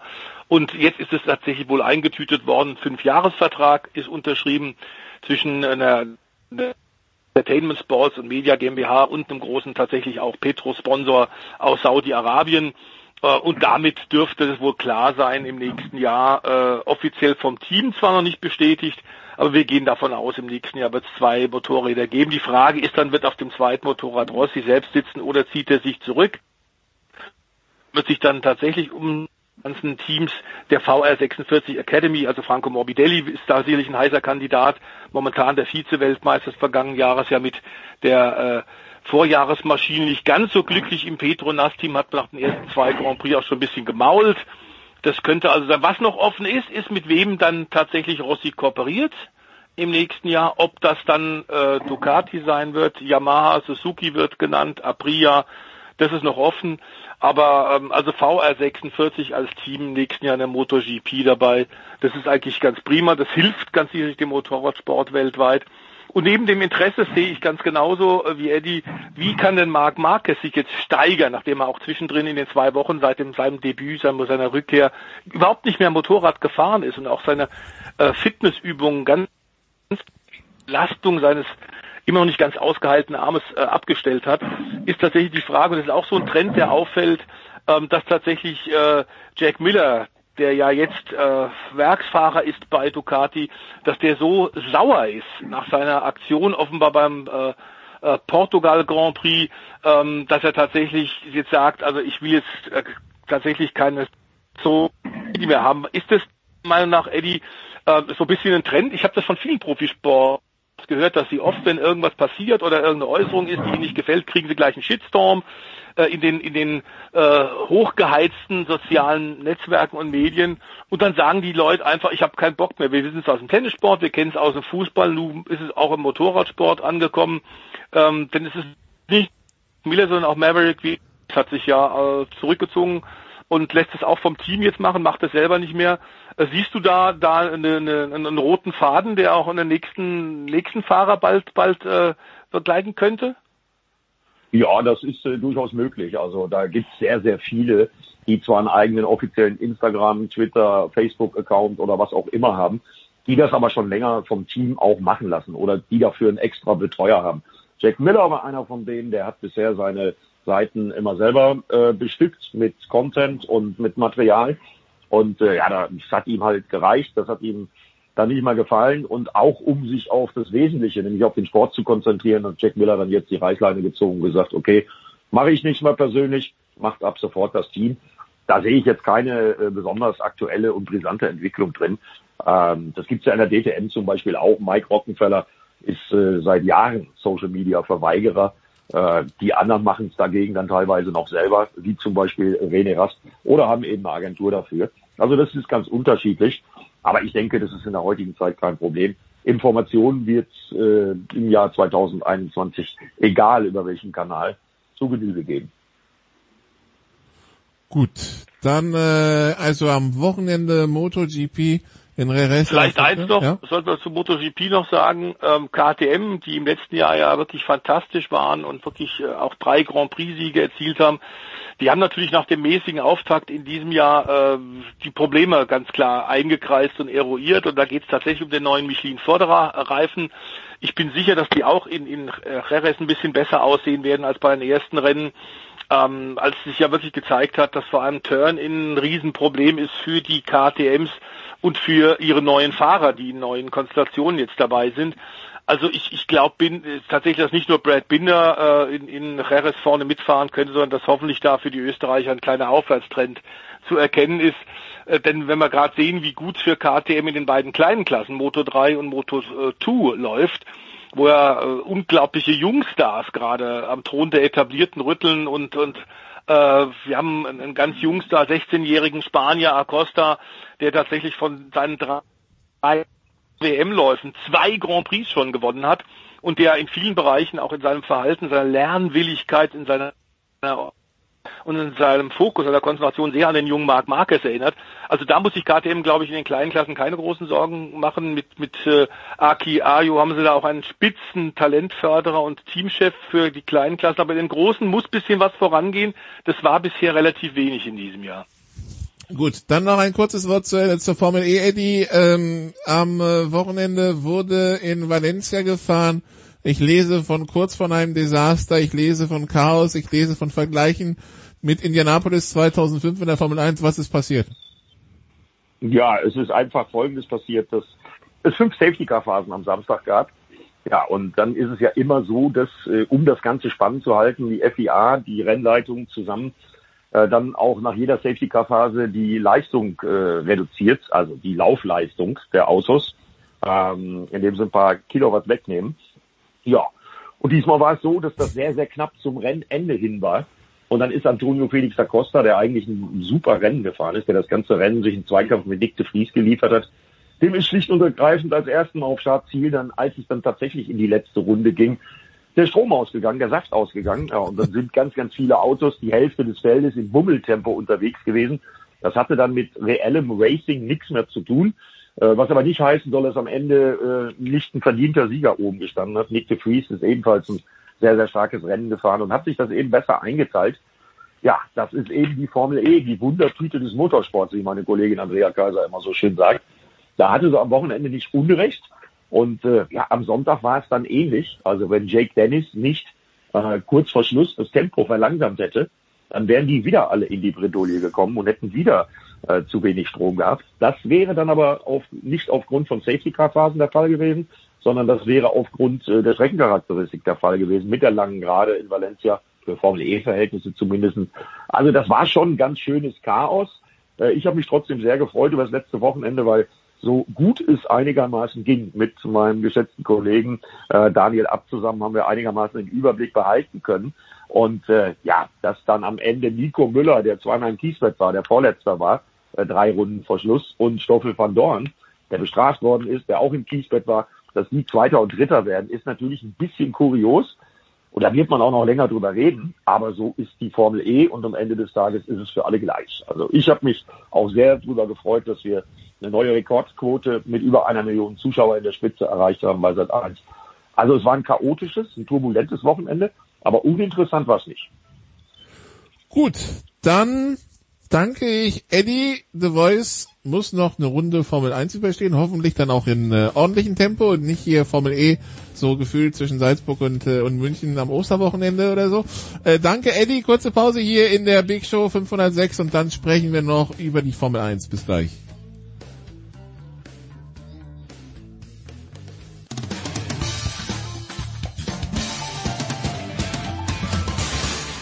Hey, hier ist Sven Sören Christoffersen und ihr hört Sportradio 360.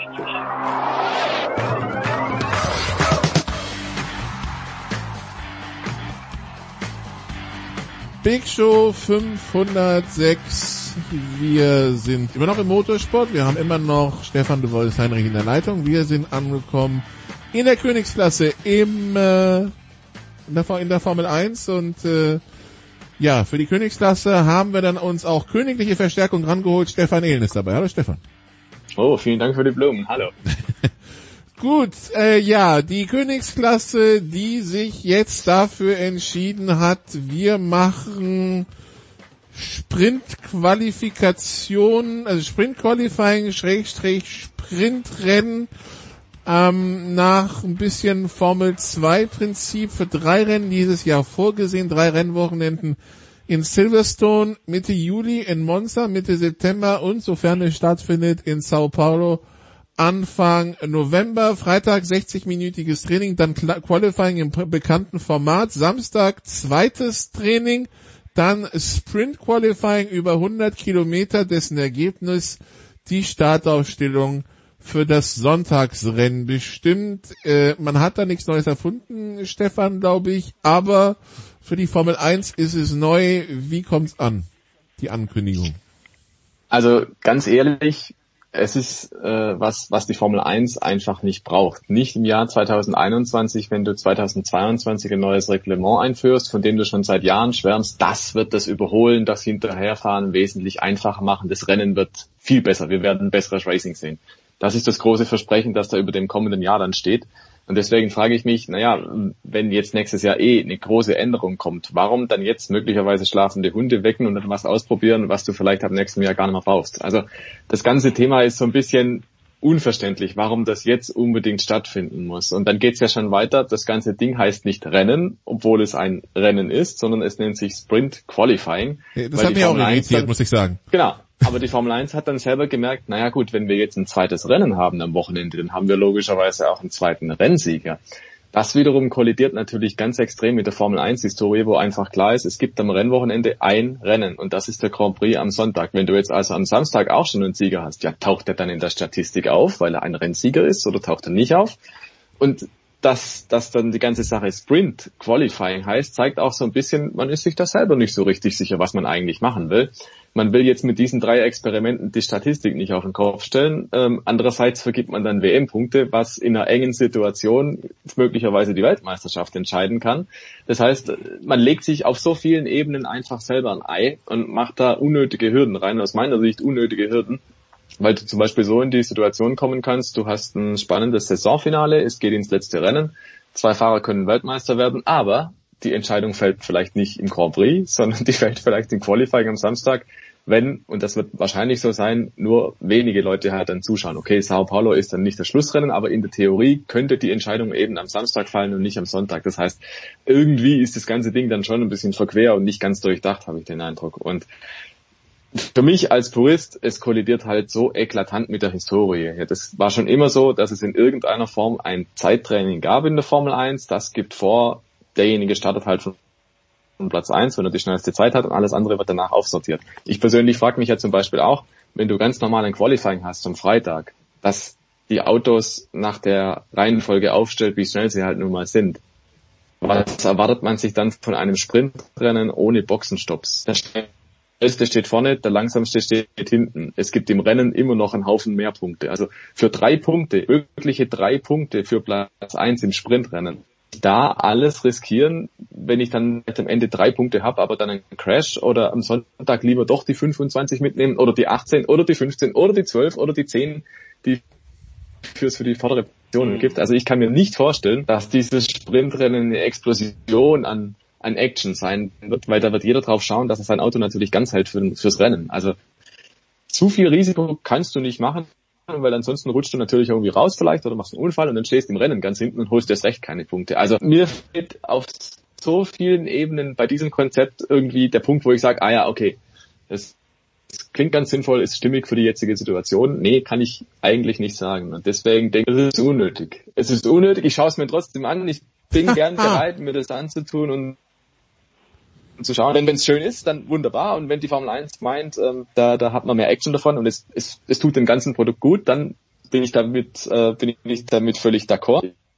Ich finde nur, so rein auf dem ist es nicht, was es sein müssen. Gut, ähm, The Voice, die Frage wäre sowieso bei sowas, kommt das ja den stärkeren Teams entgegen, kommt das den schwächeren Teams entgegen oder kommt das so, hat das einfach keine, keinen Einfluss aufs Renngeschehen? Weil ich meine, das wäre, das wäre, wenn es unter dem Aspekt geschehen würde, könnte man dem Ganzen ja vielleicht sogar was Positives abgewinnen, aber dass jetzt plötzlich Mazepin und Schumacher da vorne rumfahren kann, nur weil es ein Sprint Qualifying gibt, kann ich mir jetzt auch nicht vorstellen. Nee, äh, der Stefan hat es ja im Grunde allumfassend jetzt wunderbar auch erklärt. Es, es fehlt die Stringenz, der rote Faden, die Logik. Ich habe so ein bisschen den Eindruck, Stefano Domenicali, ja jetzt neu in Amt und Würden, als äh, Nachfolger von Chase Cherry bei Liberty Media und damit für die Formel 1 verantwortlich, ähm, zeigt jetzt so ein bisschen Betriebsamkeit, dass er mit Recht geholt worden ist. Also prinzipiell, dass man über das Format diskutieren kann, wie das jetzt Jahrzehnte gelaufen ist, Sportarten durchaus auch der Fall. Äh, ich habe äh, Anfang der Saison, als die Idee wieder mal aufkam und wieder mal wie eine neue Sau durchs Dorf gejagt wurde, habe ich nicht geglaubt, dass das da stattfinden wird. Viele Teams waren auch dagegen. Es gab Zerre hinter den Kulissen. Also richtig glücklich scheint mir ja keiner zu sein. Ähm, es ist ein Experiment. Äh, ich bin eigentlich auch nach wie vor, egal wie man das jetzt sieht und wie man es verkauft, eigentlich auch dagegen. Aber es wird jetzt stattfinden. Da müssen wir best machen, aber äh, genau wie, wie, wie Stefan das deutlich, deutlichst rausgearbeitet hat. Es gibt überhaupt gar keinen Grund, warum es da große Veränderungen geben soll. Die Besten werden die Besten sein, weil sie eh vorne stehen. Wenn hätte man anfangen müssen mit Reverse Grid, äh, was wir allerdings insgesamt bei den Fans weltweit bei allen Befragungen mehr mitbekommen. Was nicht ankommt, sind künstliche Eingriffe ins Renngeschehen. Also Reversed Grid war ja auch mal so eine Idee, die wir in, in den Tourenwagen-Rennserien hatten. Das sind alles Dinge, die im Grunde beim Fan, bei der großen Masse der Fans überhaupt nicht ankommen. Ähm, auch ähm, dieses Flügelflachstellen, äh, was wir lange Zeit in der DTM hatten, in anderen Rennserien auch, auch das ist ähm, nicht richtig angekommen. Die Vorschrift, dass du zwei verschiedene Reifen verwenden musst, äh, das sind alles äh, künstliche Eingriffe, um ein bisschen Spannung zu erzielen. Und das kommt auf Dauer wirklich Sportlern nicht an. Dass man was probieren muss, ist keine Frage, aber wir sind hier auf dem richtigen Weg, denn wir haben jetzt den Salary Cup. Gehen mal davon aus, dass die großen Teams, vor allem Mercedes Red Bull, in diesem Jahr zwischen 80 und 100 Millionen Euro weniger ausgeben äh, können und dürfen. Das ist schon mal äh, ein Zusammenbringen eigentlich äh, der Mittelklasse-Teams näher ran in Richtung Sprint. Dazu das neue Reglement, von dem man sich tatsächlich viel verspricht. Ich verstehe den Zeitpunkt tatsächlich jetzt nicht, aber die einzige Erklärung, die ich habe, ist, äh, Stefano Domenicali wollte zeigen, er ist jetzt in Amt und Würden und er hat jetzt Ideen und er versucht Dinge umzusetzen.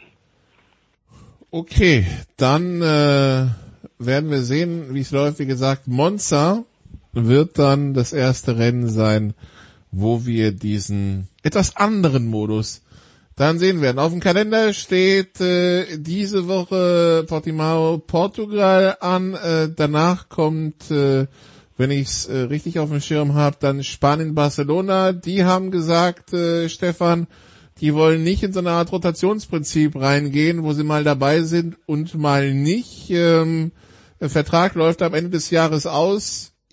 Ich meine, ich weiß von den ganzen Barcelona-Diskussionen, wenn Barcelona aus dem Kalender rausfliegt als Rennen, dann werden die wenigsten traurig sein. Aber ja, was ist da der Stand der Dinge, Stefan? Es ist tatsächlich so, dass einige Strecken, die dieses Jahr unter Vertrag sind, oder man muss es wahrscheinlich formulieren, geplant sind. Da gibt es ja tatsächlich einige, die wahrscheinlich auch gar nicht stattfinden oder verschoben sind auf unbestimmte Zeit ähm, dass deren Verträge ausläufen. Das sind, wenn ich mich recht erinnere, acht oder neun Strecken. Also da muss tatsächlich in den nächsten Wochen was passieren, wenn man da planen will. Barcelona ist schon seit Jahren eigentlich ein Wackelkandidat, wurde, glaube ich, zuletzt dann von der Politik auch nochmal gerettet. Da hat dann die öffentliche Hand geholfen und gesagt, ja, wir nehmen da nochmal äh, ein bisschen Etat in die Hand und finanzieren dieses Rennen mit. Ähm, aber es ist tatsächlich eines, das ist im Prinzip von den Teams rauf und runter gefahren, diese Rennstrecke beim Testen jedes Jahr und dann auch im Grand Prix. Die Strecke ist nicht besonders Formel 1 geeignet, muss man einfach sagen. Sie ist toll für die Ingenieure, sie ist toll für die Fahrer, weil die da Daten und Erfahrungswerte sammeln können, die für den weiteren Verlauf der Rennsaison prima sind. Aber das heißt meistens halt auch, das Racing ist halt grottenschlecht, weil ähm, diese Strecke halt toll ist um da eben die, die Daten für schnelle und mittelschnelle und enge Kurven zu sammeln und die, die Aerodynamiker, die kriegen da alle Werte auf ihre Bildschirme, das ist prima. Aber für die Fans kommt halt ja meistens eher eine Prozession bei rüber und ja, jetzt ist natürlich Spanien nicht unbedingt der Markt, wo man sagt, der boomt gerade in der Formel 1. Diese Zeit ist vorbei. Das hatten wir ja schon gehabt mit Fernando Alonso, so in den Mitte 2000er Jahre, 2005, 2006. Ähm, da war wirklich High Life in Spanien. Da gab es ja auch dann teilweise dieses zweite Rennen in Valencia. 2008 bis, glaube ich, 2012.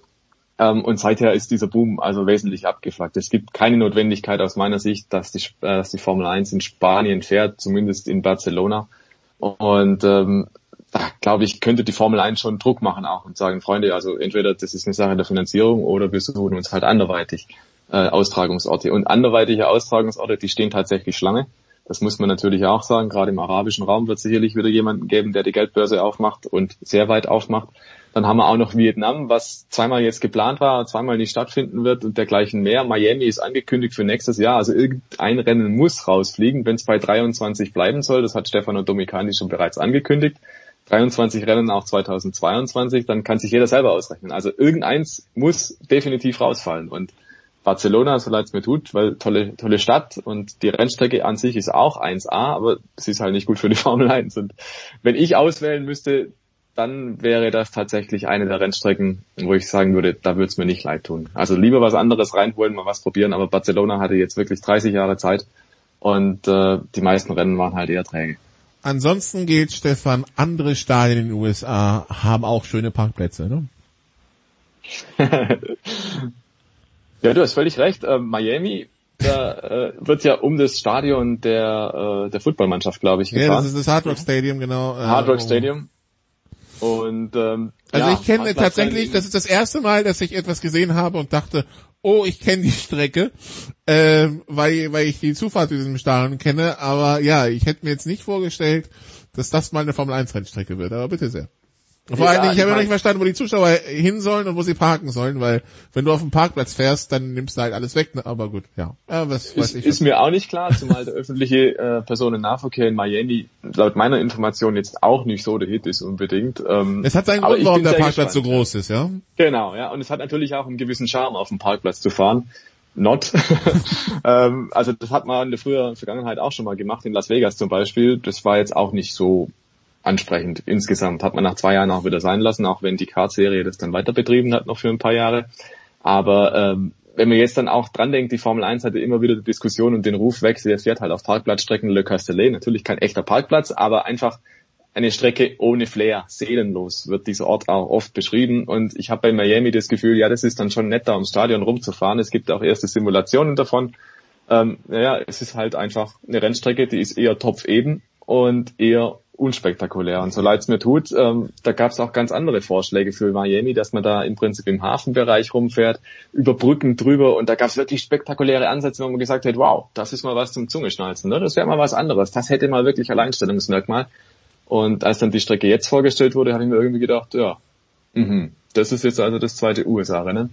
Vielleicht wird's ganz nett. Ähm, man hat aber oft das Gefühl, bei diesen Strecken, die jetzt in letzter Zeit vorgestellt wurden, da kommt ja auch Cheetah dazu, ähm, das ist alles sehr nett gemeint, aber es ist irgendwie zusammengeklopft aus langen Geraden und tollen, schnellen Kurven und äh, ein Haarnadel noch drin und so.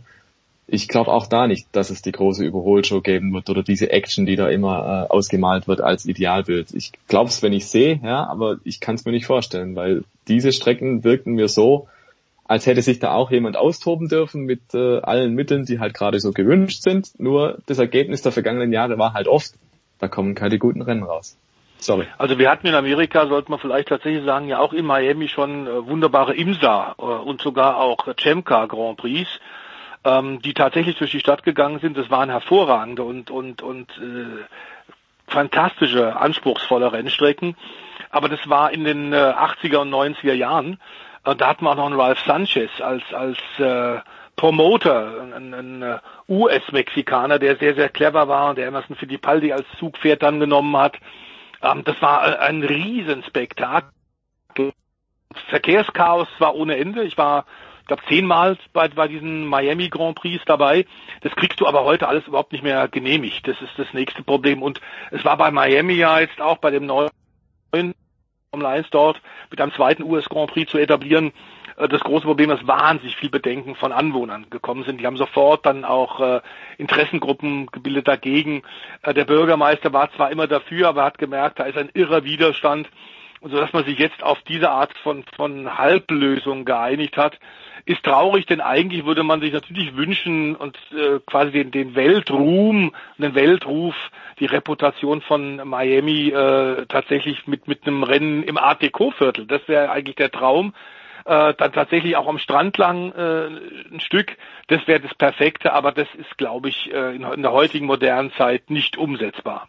Ich meine, das Areal ist jetzt nicht hässlich rund um Stadionbus, es ist halt ein Parkplatz, das bleibt halt, ja. Also das heißt, die lange Gerade ist da, wo du normalerweise anhältst, um deine 40 Dollar für einen Parkplatz zu bezahlen und ja, das ist halt, also gut. Ich bin gespannt. Also ich äh, werde mal schauen, wann es ist. Vielleicht, äh, vielleicht sage ich dann auch, okay, vielleicht fliege ich hin und schaue es mir an. Also, aber obwohl, ich habe erstmal Vietnam auf der Liste, aber das will ja ein paar nicht stattfinden. Na, gut. Ähm, ja. Äh, auch nicht stattfinden wird Kanada The Voice. Kanada Grand Prix ist abgesagt, wie schon äh, im vergangenen Jahr, natürlich aus, aus äh, Pandemiegründen, ist völlig klar. Ähm, das ist ein Jammer, weil der gehört, die, der Kurs Ile Notre Dame, tatsächlich zu einem der, der klassischen, fantastischen, guten Formel 1 Kursen. Und die Kanadier sind ja, das ist eine relativ junge Nation, die sind wahnsinnig sportverrückt. Das kriegt man in anderen Sportarten auch mit, aber eben auch beim Motorsport und bei der Formel 1. Das ist ein Jammer, aber eben äh, tatsächlich äh, unter den strengen Corona-Einreisebedingungen äh, überhaupt nicht zu machen. Jeder, der da einreist, muss 14 Tage in, in Quarantäne und das bei dem Rhythmus der Formel 1 natürlich einfach nicht zu machen. Klar ist aber, dass äh, die Wichtigkeit der Rennstrecke auch den Formel 1-Machern klar ist. Dadurch, dass sie zwei Jahre jetzt kein Rennen haben, in Kanada, in Montreal wird jetzt äh, quasi der Vertrag, der laufende Vertrag um zwei weitere Jahre verlängert. Ähm, und die Türkei wird diesen WM-Termin äh, übernehmen, wird also kurzfristig einspringen. Ähm, Istanbul war ja im letzten Jahr auch kurzfristig dabei, also der 13. Juni da findet jetzt der Formel 1 Grand Prix in Istanbul in der Türkei statt. Äh, und wir erinnern uns, das war ja ein ganz munteres Rennen, vor allem aufgrund der Wetterkapriolen. Ähm, was uns, äh, was, was bei mir bei Barcelona noch eingefallen ist, man wenn schon Iberische Halbinsel, warum macht man dann, äh, Stefan Ehlen, nicht tatsächlich Portimao zu einem Fixpunkt? Denn die Rennstrecke hat uns im letzten Jahr gefallen, die kommt jetzt am Wochenende und wir waren beide ziemlich begeistert. Das wäre tatsächlich ein Ansatz. Ich meine, die Entfernungen sind ja durchaus überschaubar. Das könnte man auch vertreten und sagen, man fasst diese Region einfach zusammen. Wie du sagst, Portimao, Top-Anlage, das Ding ist modern, ja. Ähm, hat im Vorjahr bewiesen, dass es die Formel 1 definitiv halten kann und dass die Formel 1 dort auch ein gutes Rennen zeigen kann. Auch da ein bisschen profitiert vom Wetter, aber grundsätzlich ist die Strecke wesentlich, wesentlich interessanter, weil sie einfach noch nicht zu Tode gefahren wurde, ja. Portimao, wenn die, wenn die Gullideckel fett sind. Ja, genau. Da gibt's keine Kuhlideckel auf der Strecke, keine Gefahr. Ähm, vor zehn Jahren wurde da einmal getestet und jetzt kam die Formel 1 letztes Jahr mal hin. Da sind die Erfahrungsdaten einfach noch nicht so, dass man da sagen kann, die fahren wie ferngesteuert rum. Das ist in Barcelona halt anders. Also insofern dieser Versuch, das wäre auf jeden Fall super. Portimao rein, Barcelona raus, könnte ich wunderbar mitleben. Gut, was, äh, was erwarten wir jetzt von, von Portimao am Wochenende The Voice? Ähm, Im großen Duell Mercedes Red Bull, wer hat nächstes Wochenende, beziehungsweise nicht, wir wollen wollen wir es Mercedes Red Bull nennen oder Verstappen ähm, Hamilton, weil weil weil mhm. Bottas das war ja doch abgeschlagen beziehungsweise verunfallt, ja. Ähm, wer hat denn die Nase vorne an diesem Wochenende? Wem, wem liegt das eher? Äh, also Red Bull sollte von der Papierform her nicht äh, kleinen Vorteile haben, aber Mercedes hat, was den Rennspeed angeht, eindeutig seit Saisonbeginn gearbeitet. Wir haben es gesehen beim letzten Rennen, die haben Fortschritte gemacht. Ähm, überhaupt gar keine Frage. Das zeigt auch wieder mal, was für eine klasse Spitzenmannschaft das Team rund um Toto Wolf ist. Ähm, klar ist auch, dass die, äh, da gab es ja diese Riesendiskussion jetzt auch mit Aston Martin, die da einen Streit mit der Vier vom Zaun gebrochen haben dass tatsächlich die aerodynamischen Veränderungen in diesem Jahr, die neuen Vorschriften, äh, vor allem äh, Mercedes und Aston Martin getroffen haben. Was wohl auch stimmt, aber das als Absicht zu unterstellen, ist natürlich immer ein bisschen schwierig. Ähm, jetzt haben sie auch äh, Aston Martin auch zurückgerudert und hat gesagt, okay, ähm, wir wollten ja einfach nur mal äh, rauskriegen, wie denn diese neuen Regeln für 2021 entstanden sind. Ähm, auch Aston Martin muss dringend was tun, denn bisher lief es ja vor allem auch für Sebastian Vettel äh, alles andere als rund. Er wird sich, glaube ich, jetzt mal ein Wochenende wünschen, wo er keine technischen Probleme hat, wo das Team ihm zum richtigen Zeitpunkt ins Qualifying rausschickt und so weiter und so fort. Also den hat es jetzt gerade wirklich bös erwischt, nachdem man im letzten Jahr ja das Vorgängerteam Racing Point tatsächlich noch äh, um WM-Platz 4 gefahren ist, sind sie aktuell jetzt Aston Martin und das trifft natürlich vor allem Lawrence Stroll, der viel, viel Geld, viele Millionen investiert hat in die Mannschaft. Äh, hofft, dass er natürlich mit sportlichem, äh, sportlichen Erfolgen auf der Rennstrecke seinen, seinen Verkauf der Straßensportwagen wieder ein bisschen neuen Schwung geben kann, so ein bisschen so wie das in Amerika ja immer noch heißt, win on Sunday, sell on Monday. Ähm, das scheint momentan da noch nicht zu klappen.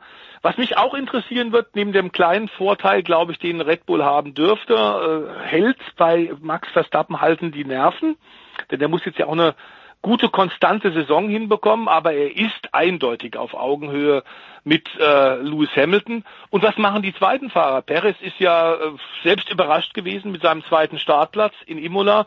Was wir in diesem Jahr sagen müssen, das haben wir letzte Woche schon rausgearbeitet, da kann der Stefan bestimmt auch noch was zu sagen, ist ja, dass die Teamwechsler eindeutig bestraft worden sind. Das haben wir bei Ricciardo gesehen, das haben wir bei Sainz gesehen, das haben wir bei Alonso gesehen, das haben wir bei Perez gesehen, bei Vettel gesehen. Die Leute, die also jetzt die Formel 1 Teams gewechselt haben für 2021, haben aufgrund der dramatisch reduzierten Vorsaison-Testzeit einen Riesennachteil. Ähm, und eben jetzt auch diese Einschnitte im, Interbo im Unterboden, im Diffusor, bei den Bremsbelüftungen, das andere Fahrverhalten, du musst die Autos anders abstimmen. Das ist schon, schon ein Riesenunterschied. Und da brauchst du Kilometer, du brauchst dann auch nicht Rennen wie in Imola, wo du dauernd äh, sich permanent verändernde Witterungsbedingungen hast. Du musst erstmal das Auto erfühlen lernen, das Limit erfühlen lernen. Und ähm, Insofern Wettervorhersage jetzt für Portugal sieht eigentlich ganz gut aus, es könnte konstant bleiben. Aber es sind eine Menge spannende Fragen jetzt für den äh, dritten äh, Grand Prix der Saison, nämlich genau wie sich die zweiten oder die neuen äh, Leute in den Teams schlagen. Ähm, und der Druck, müssen wir auch sagen, du hast gerade erwähnt, äh, Nikolas, der Druck auf Valtteri Bottas steigt natürlich. Das ist ganz klar. Ähm, du gab's ja auch diesen riesen Crash zwischen ihm und George Russell, seinem vermeintlichen Nachfolger oder möglichen Nachfolger im zweiten Mercedes äh, in Imola. Also jetzt müssen wir sehen, äh, dass der Bottas tatsächlich vielleicht drankommt, denn sonst könnte es wieder 2 zu 1 sein. Zwei Red Bull vorne gegen einen Mercedes. Und dass das ein großer Vorteil ist, haben wir in Imola gesehen. Da kannst du strategisch natürlich ganz anders arbeiten. Äh, Stefan, das war die Strecke, wo man beim Kurveneingang nicht weiß, wo der Kurvenausgang ist, ne? beziehungsweise nicht sehen kann, wenn ich mich recht erinnere aus der Diskussion letztes Jahr. Korrekt, genau. In Portimao geht es ziemlich hoch und ziemlich runter.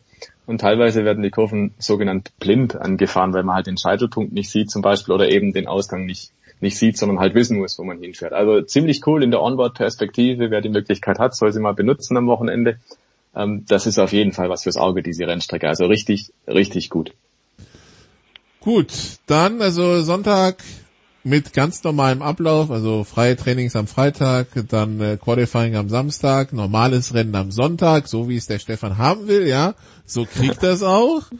Äh, und äh, dann wird nächste Woche über die Ergebnisse gesprochen. Und natürlich, ja, äh, Sebastian Vettel, das ist ja wirklich Pleiten, Pech und Pannen bisher. Äh, also man hat ja nicht gedacht, dass das nach dem Ferrari ja noch schlimmer sein könnte, aber die ersten zwei Rennen haben bewiesen, nach unten geht immer. Gut, dann bedanke ich mich bei äh, The Voice und bei Stefan dafür, dass sie sich wieder die Zeit genommen haben, um mit uns über Motorsport zu sprechen. Das war's von mir in der Big Show äh, 506 von Sport 360. Hier geht's jetzt weiter mit dem Producer. Viel Spaß dabei.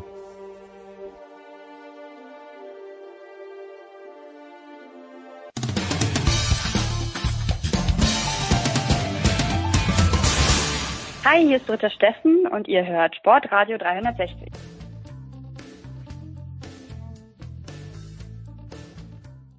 Weiter geht's in der Big Show 506. Vielen Dank, Nicola, mit dem großen Michael Körner. Michael, guten Morgen. 1,80 Jens, 1,80. So groß bin ich nicht. Na, und das ist das Erstaunliche. Weil ich glaube, wenn ich dich so sehe, denke ich, ich habe deine Größe, aber ich habe sie nicht. Es fehlen mir fast fünf Zentimeter auf dich, Michael. Wahnsinn. Ja, ich habe äh, wirklich etwas kleiner, weil ich einen langen Oberkörper habe. Ich bin ein sogenannter Sitzriese. Der Mann mit dem langen Oberkörper. Michael, jetzt pass mal auf. Ähm, ich habe aus sicherer Quelle erfahren, dass nach der, dem Debakel des FC Bayern Basketball Andrea Trinchiere in die Pressekonferenz gekommen ist, ich glaube am Sonntag war es, und gesagt hat, I have nothing to say, this is unacceptable und ist wieder gegangen. Angeblich. Und drei, vier Tage später, drei Tage später, glaube ich, gewinnen die Bayern jetzt erstmals gegen Mailand. Was ist da passiert? Wie hat äh, Trinchiere seine Mannschaft so angestachelt, dass das, äh, dass das doch funktioniert hat? Ja, Jens, das ist ein, das ist ein super komplexes Thema und ich habe tatsächlich viel Zeit und Gespräche damit verbracht, denn äh, wie du weißt, habe ich ja auch einen eigenen Podcast.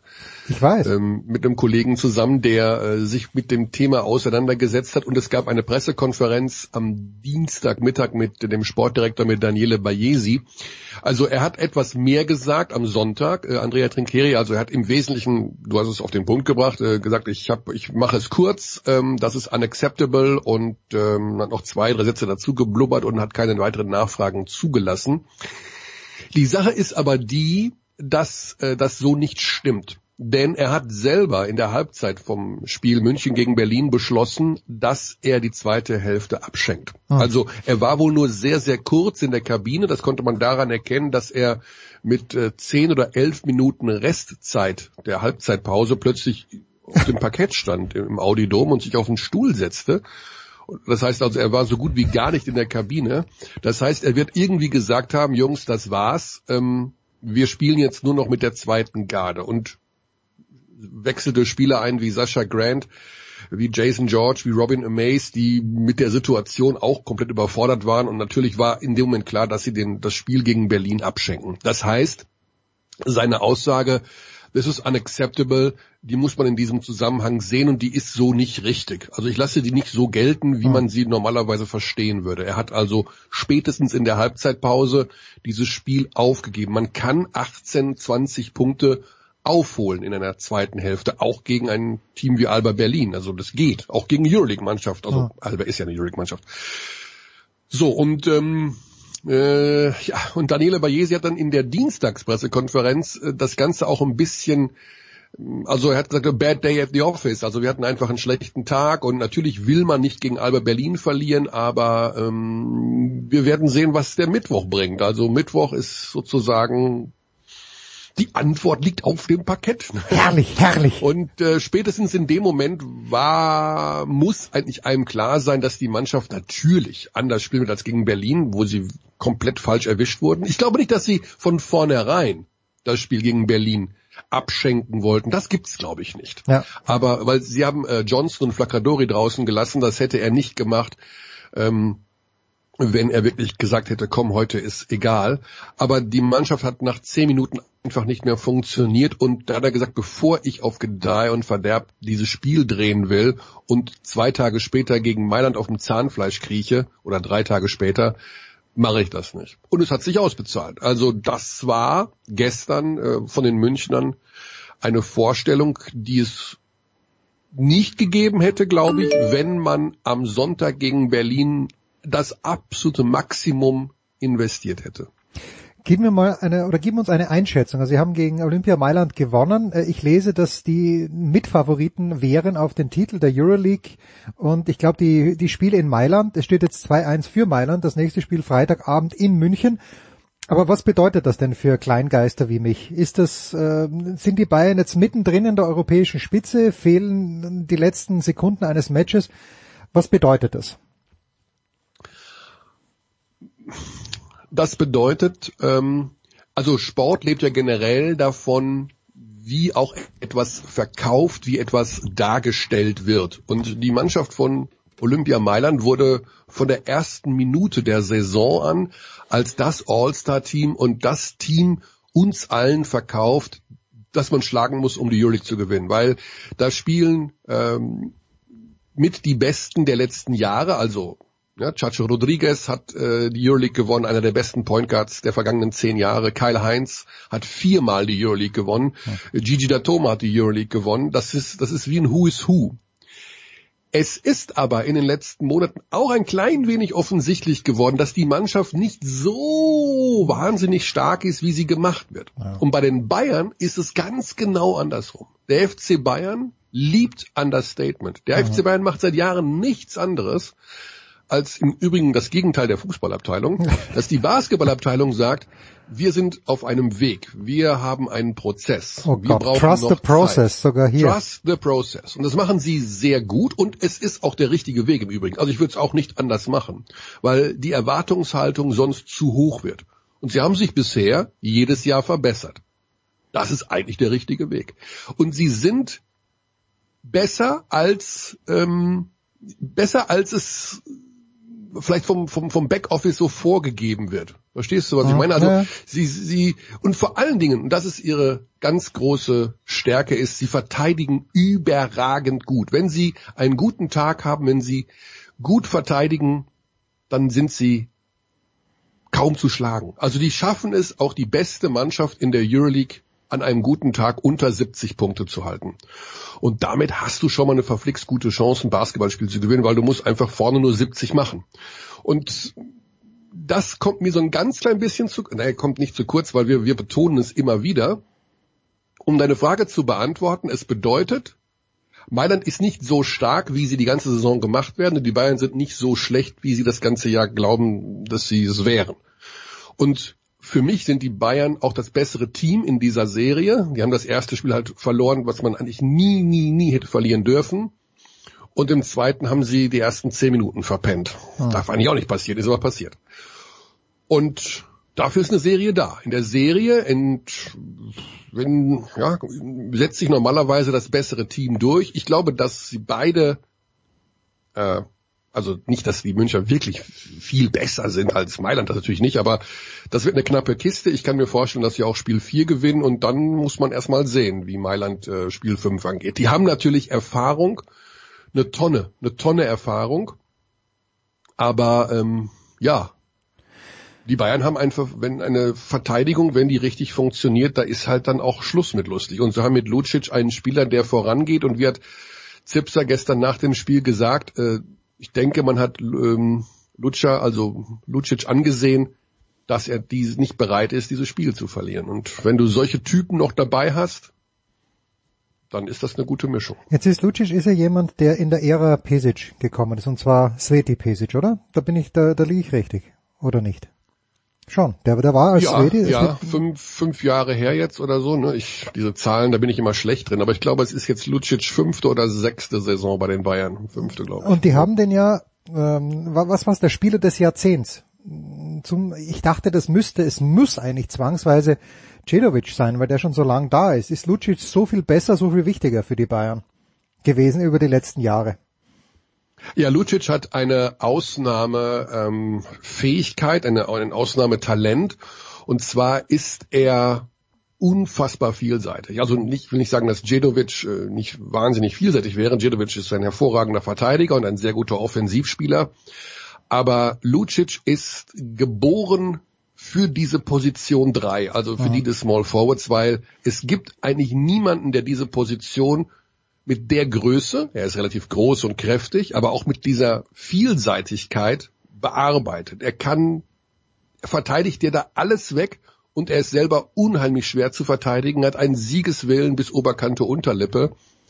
Ähm, er ist gemalt für die- diese Position. Also es gibt, ich würde für, für immer, wenn ich ein Team mir zusammenbasteln würde, ich würde für die Position drei immer ähm, Vlado Lucic nehmen. Egal, also egal, wenn du mir da hinsetzt, ich sag immer, ich nehme Lucic. Okay. Na bitte. Äh, ich habe denn, also ich war ja leider schon sehr lang nicht mehr äh, in der in der Pesic-Zeit, da war ich ja regelmäßiger Gast und da ist er gerade gekommen, wenn ich mich richtig erinnere, und musste sich natürlich erst einfinden in diese Mannschaft. Michael, ich bin in diesen Tagen ja beim MTTC Efitos, um mir die BMW Open als Journalist anzuschauen. Und da war es dann so, am Mittwoch hat Zverev das erste Mal gespielt und dieser leere Center Court, da haben dann plötzlich doch sehr viele Leute, die in anderer Tätigkeit, es sind ja doch verhältnismäßig viele Leute auf der Anlage, dafür, dass es heißt keine Zuschauer, aber es gibt natürlich Ballkinder, es gibt Linienrichter, es gibt Leute, die in der Organisation mithelfen. Und als Zverev begonnen hat, waren dann plötzlich schon 30, 35, 40 Leute äh, auf dem Center Court, auf der Tribüne, die wurden dann freundlich, aber bestimmt rausgeschickt. Wie viele Menschen sind denn tatsächlich, also jetzt zum Beispiel am Mittwochabend im Audi Dome auf den Tribünen gewesen? Wir kennen das aus der Handball-Bundesliga ja auch, wo man sich denkt, na wer, wer trommelt denn da im Hintergrund? Und dann ist es halt, äh, sind es halt fünf Hanseln, aber in der Halle macht das ja gleich einen Unterschied. Also wie viele Menschen waren da wirklich am Mittwoch jetzt live in der Halle und haben sich das Spiel angesehen?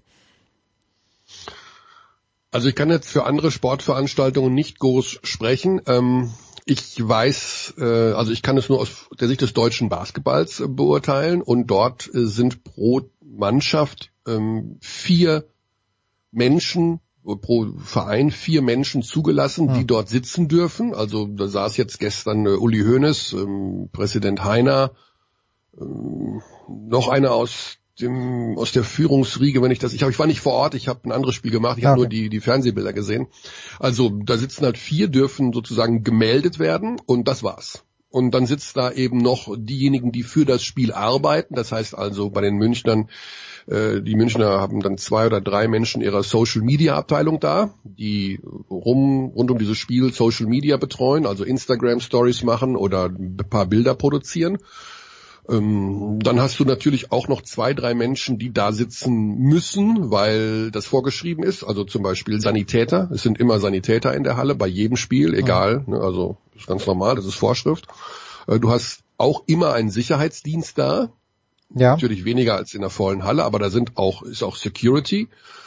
Und du hast logischerweise unsere Produktionsmannschaft da, also wir haben äh, Kameraleute, wir haben Aufnahmeleiter, wir haben ähm, Tonassistenten, Assistenten, wir haben ja dann noch mal so, wie viel sind das dann in der Halle? Vielleicht acht oder sowas. Die sich aber natürlich nicht am war's. Spiel also beteiligen. Ich habe ja. habe parallel das Spiel äh, Fenerbahce gegen ähm, gegen ZSK Moskau gemacht Mhm.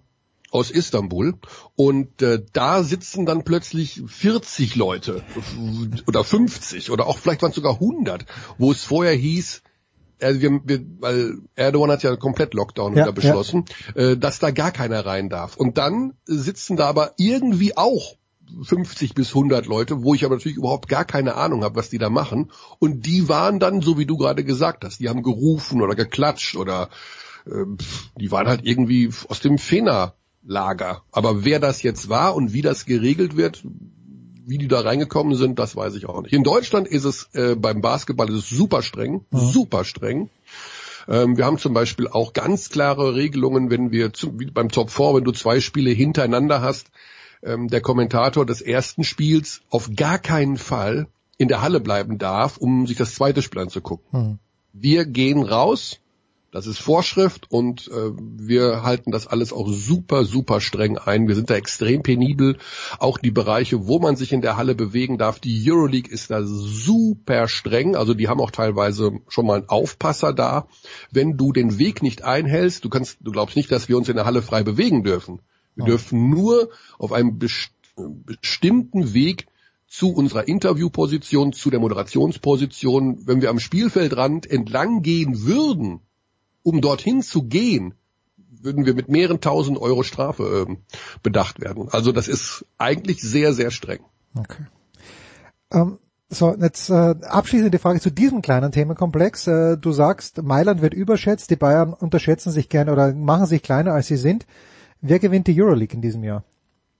Anadolu Efes Istanbul wird die Euroleague gewinnen, meines Erachtens. Also ähm, sie haben jetzt das dritte Spiel gegen Real verloren, habe ich auch selten gesehen, so ein Spiel. Sie haben eigentlich äh, mit äh, 13 Punkten geführt, sechs Minuten vor dem Ende und haben dann komplett das Spielen eingestellt. Das geht natürlich nicht gegen Real Madrid, auch nicht, obwohl die nicht mehr so stark sind. Aber da läuft halt dann so ein Sergio Jull nach vorne, knallt hier vier Dreier rein und buff ist das Spiel verloren. Das geht nicht, aber die sind insgesamt ähm, die Mannschaft, wo ich sagen muss, wahnsinnig schwer zu spielen. Ähm, Talent bis Meppen, äh, der, die bei beiden besten Guards mit, ne? bis Meppen Ost sogar teilweise. Also Vasamicic und ähm, Shane Larkin spielen da zusammen auf den beiden Guard-Positionen. Einer würde schon reichen. Die haben zwei davon. Barcelona hat das Problem, dass äh, Mirotic, also eigentlich der MVP-Anwärter, wenn man so will, der beste Spieler in Europa, äh, irgendwie ein Problem hat momentan. Der wirkt ähm, als wäre irgendwas passiert. Also lustlos, äh, hängende Schultern, schlechte Körpersprache. Der reißt so ein bisschen das Team gerade nach unten. Die quälen sich gegen St. Petersburg äh, in dieser Playoff-Serie gerade, hätten eigentlich schon 0-2 zurückliegen müssen, jetzt führen sie 2-1. Ähm, und ja gut, jetzt habe ich gestern ZSK Moskau selber kommentiert, das äh, 3-0, also das dritte Spiel gewonnen gegen Fener. Das ist eine ganz spannende Geschichte eigentlich. Äh, Im Fußball würde, würden da die Schlagzeilen wochenlang äh, äh, explodieren. Und zwar Mike James, das ist sowas wie der Lewandowski der Euroleague gewesen. Also der ballert einfach vorne alles rein, was geht. Und es ist ein der überragende Offensivspieler. Der hat sich mit der Mannschaft, mit dem, dem Trainer besser gesagt, äh, über, überworfen und der ist irgendwann suspendiert worden vor ein paar Wochen. Das heißt, der spielt nicht mehr in Moskau. Und äh, das ist eine Riesenstory. Also das wäre wirklich so, als würde, ja, was weiß ich, also Lewandowski rausgeschmissen werden, weil, und die offizielle Begründung war, der Trainer hat mich nicht zur Beerdigung meines Großvaters gelassen in den USA. Hm. Okay. Ist natürlich ein bisschen mehr vorgefallen. Und die haben einen Ersatzmann gebraucht und haben einen Dänen gefunden, der in der polnischen Liga gespielt hat. Iffe Lundberg. Also dänischer Nationalspieler, okay. Die Dänen und Basketball, das ist jetzt nicht. Ist wie Österreich und Basketball, sag's ruhig. Ja, ungefähr, ja.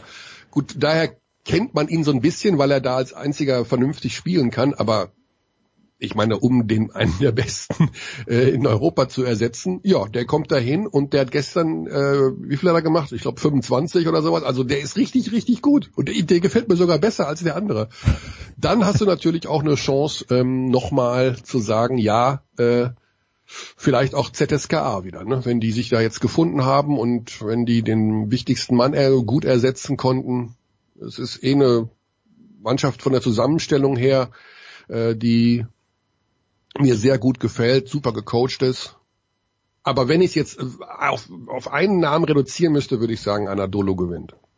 Wunderbar. Michael, ah, du hast es selbst noch erwähnt beim letzten Mal, wir haben vor zwei Wochen gesprochen und wir haben dieses Top 4, ich habe es gar nicht erwähnt, äh, natürlich um der Wahrheit Ehre zu geben, ich hatte vergessen, dass es stattfindet, aber dann hat es nicht stattgefunden, äh, weil äh, Göttingen war, äh, Göttingen war oder? Mit einem ja. Corona.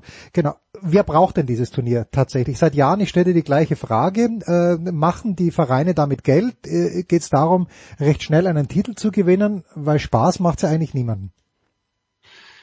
Ähm, das sehe ich nicht ganz so. Also es gibt eine gewisse Entwicklung. Also der Pokal, ähm, einfach einen Pokal abzuschaffen, ist natürlich schon schwierig. Also das ist schon eine Entscheidung. Ne? Also man könnte ja auch sagen, wir schaffen im Fußball einen DFB-Pokal ab. Wer braucht denn dieses Zeug? Äh, beim Basketball gibt es zwei Dinge, die ich dazu anmerken möchte. Erstens, ich habe über Jahre habe ich diesen Wettbewerb massiv kritisiert, weil er so ausgelegt war, dass der Veranstalter äh, bereits fürs Halbfinale gesetzt war. Und dann kommt das Top 4 und dann gibt's Halbfinale und Finale an zwei Tagen. und der einen der Veranstalter war als Halbfinalist gesetzt. Das kann ich mit meinem Sportlerherz nicht vereinbaren. Das ist für mich lächerlich gewesen. Und da habe ich auch jahrelang gegen gewettert. Das gibt's jetzt so nicht mehr. Es gibt ähm, seit einiger Zeit ein neues System. Das finde ich auch nicht gut. Das ist aber besser, weil beim Pokal für mich heißt Pokal, dass auch die kleineren Teams da mitspielen dürfen. Also im Basketball auf jeden Fall einige Teams aus der zweiten Liga, der sogenannten Pro A. Jetzt muss man dazu sagen, dass die Leistungsunterschiede im Basketball zwischen der Pro A und der BBL viel, viel größer sind als im Fußball zwischen zweiter und erster Liga oder dritter und zweiter Liga. Das darf aber aus meiner Sicht nicht der Grund sein, dass man die außen vor lässt. Man muss aus meiner Sicht die kleineren Teams zumindest in der ersten Pokalrunde mit integrieren. Und wenn die dann ein 30 auf die Mütze kriegen, dann ist es eben so. Aber sie haben an diesem Wettbewerb teilgenommen. Zweitens, ähm, jetzt ist es so gewesen, dass es eine Art äh, erste Runde gibt und dort sind alle, dürfen alle teilnehmen aus der BBL, außer die beiden Aufsteiger. Finde ich komisch. Weiß ja nicht, was der Grund ist, dass die beiden Aufsteiger genau eben die etwas kleineren dann nicht mitspielen dürfen. Das heißt also, die erste Pokalrunde wird ausgelost, sieht aber aus, als wäre es so der neunte Spieltag in der BBL. Also da ist jetzt keine Begegnung bei, wo ich sagen würde, auch das ist ja interessant, weil da spielt jetzt, die spielen normalerweise gar nicht gegeneinander. Und das macht es mir so ein bisschen, ähm, ja, da habe ich immer so ein bisschen Probleme damit. Aber auf jeden Fall ist es ab dann gerecht und es gibt auch nicht mehr dieses äh, Veranstalter ist gesetzt Prinzip. Genau, und äh, dementsprechend, wenn ich mir die Pokalwettbewerbe in den unterschiedlichen europäischen Ligen anschaue, dann hängen da doch die Teams und die Spieler und die Fans sehr dran, weil man auf einem kurzen Wege einen Titel ausspielt, weil es ein erstes Highlight ist vor den Playoffs und weil es vor allen Dingen ja auch immer ein Event für die Fans war. Final Four oder Top Four heißt es ja im nationalen Bereich, bedeutet, dass Fans idealerweise aus vier verschiedenen Fanlagern an einem Tag zusammenkommen und du hast in der Halle vier verschiedene Fanblöcke, die sich die beiden Halbfinals anschauen. Und das ist eigentlich immer ein sehr schönes Erlebnis gewesen, weil das hat man normalerweise nicht. Wir, wir wissen ja, dass beim Basketball es nicht so kultiviert ist, dass du als Auswärtsfan oder als Fan der Auswärtsmannschaft äh, durch halb Deutschland fährst und dich in irgendwelche Fanblöcke stellst, sondern das ist eher immer eine Veranstaltung der Heimmannschaft. Also mhm. 98 Prozent der Fans in einer Basketballhalle sind Fans des Heimteams. Das ist nicht so wie beim Fußball, dass Aus, da außer mich entschuldige in der Euroleague, wenn äh, München gegen Istanbul spielt und dann plötzlich ja, genau. die, halbe, die halbe Halle voll mit Türken Genau, war. also das, äh, was ich auch immer ganz nett finde, ne, da gibt das gibt's auch in anderen Ländern, äh, wo dann irgendwie so eine äh, Bevölkerungsschicht, wenn man das so sagen darf, dann da ist, die da vertreten sind und dann in die Halle gehen. Finde ich auch irgendwie nett, hat auch irgendwas, ähm, weil es eben Identifikation ist und das muss es im Sport und soll es im Sport ja auch geben. Äh, genau. Und deswegen äh, finde ich eigentlich diese, diese Top-4-Geschichte mit diesen Fanlagern super. Also das war immer sehr stimmungsvoll. Äh, man muss natürlich ein bisschen aufpassen, wie sich das dann einmal an einem Sonntag generiert, mhm. äh, wenn dann äh, zwei Teams nicht mehr dabei sind für das Finale, dass man dann die Halle voll bekommt, aber das hat, das funktioniert auch. Und insofern bin ich eher dafür, das logischerweise beizubehalten. Äh, ich wundere mich fast, dass sie es noch hinbekommen haben, diesen 15., 16. Mai als Nachholtermin jetzt für das Top 4 äh, zu finden, weil eigentlich ist der Terminplan so voll, äh, dass es nicht mehr geht. Aber es geht jetzt mit Ach und Krach und äh, hoffentlich auch ohne weitere Corona-Geschichten. Ähm, denn dann wird's, dann muss man irgendwann wirklich die, die, die Reißleine ziehen. Also wenn jetzt noch was dazwischen kommt, dann dann es gibt zwar jetzt eine neue äh, Regularien, das heißt also, wenn Mannschaften nicht antreten können, dann wird auch nicht mehr nach Nachholterminen großartig gesucht, sondern dann wird das Spiel eben auch einfach als verloren gewertet. Ja, ja. Ne, das ist äh, auch in der Euroleague so mittlerweile, weil du einfach keinen Puffer mehr hast von, vom, vom Kalender her. Du musst am 13.06. die Saison beenden auf Gedeih und Verderb. Das ist so, da ist Schluss ähm, weil danach die Olympia-Qualifikation ist und weil auch übrigens kein Mensch Lust hat, gegen die Fußball-EM äh, anzutreten, die zwei Tage vorher beginnt. Äh, da wissen wir alle, was da passiert. Also genau, es funktioniert noch und ähm, wir reden immer wieder über den Modus und die BBL lässt ja auch immer mit sich reden und wir diskutieren das in unserer kleinen Basketball-Community. Aber so einfach abschaffen und wegstreichen, äh, da würde ich eher den All-Star Day wegstreichen. So ein Mhm. All-Star-Spiel, finde ich, braucht kein Mensch. Aber das, da bin ich auch einer der wenigen, die das äh, abschaffen würden. Da gibt es auch viele Befürworter und das ist auch völlig okay. Dazu mehr an anderer Stelle. Danke dir, Michael. Kurze, ganz wirklich kurze Frage am Ende. Wo spielt Erling Haaland im nächsten Jahr?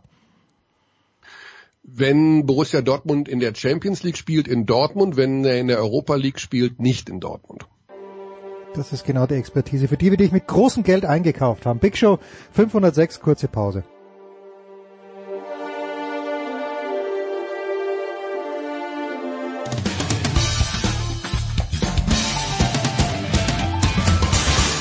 Hello, this is Marcos Bagdatis and you're listening to Sport Radio 360.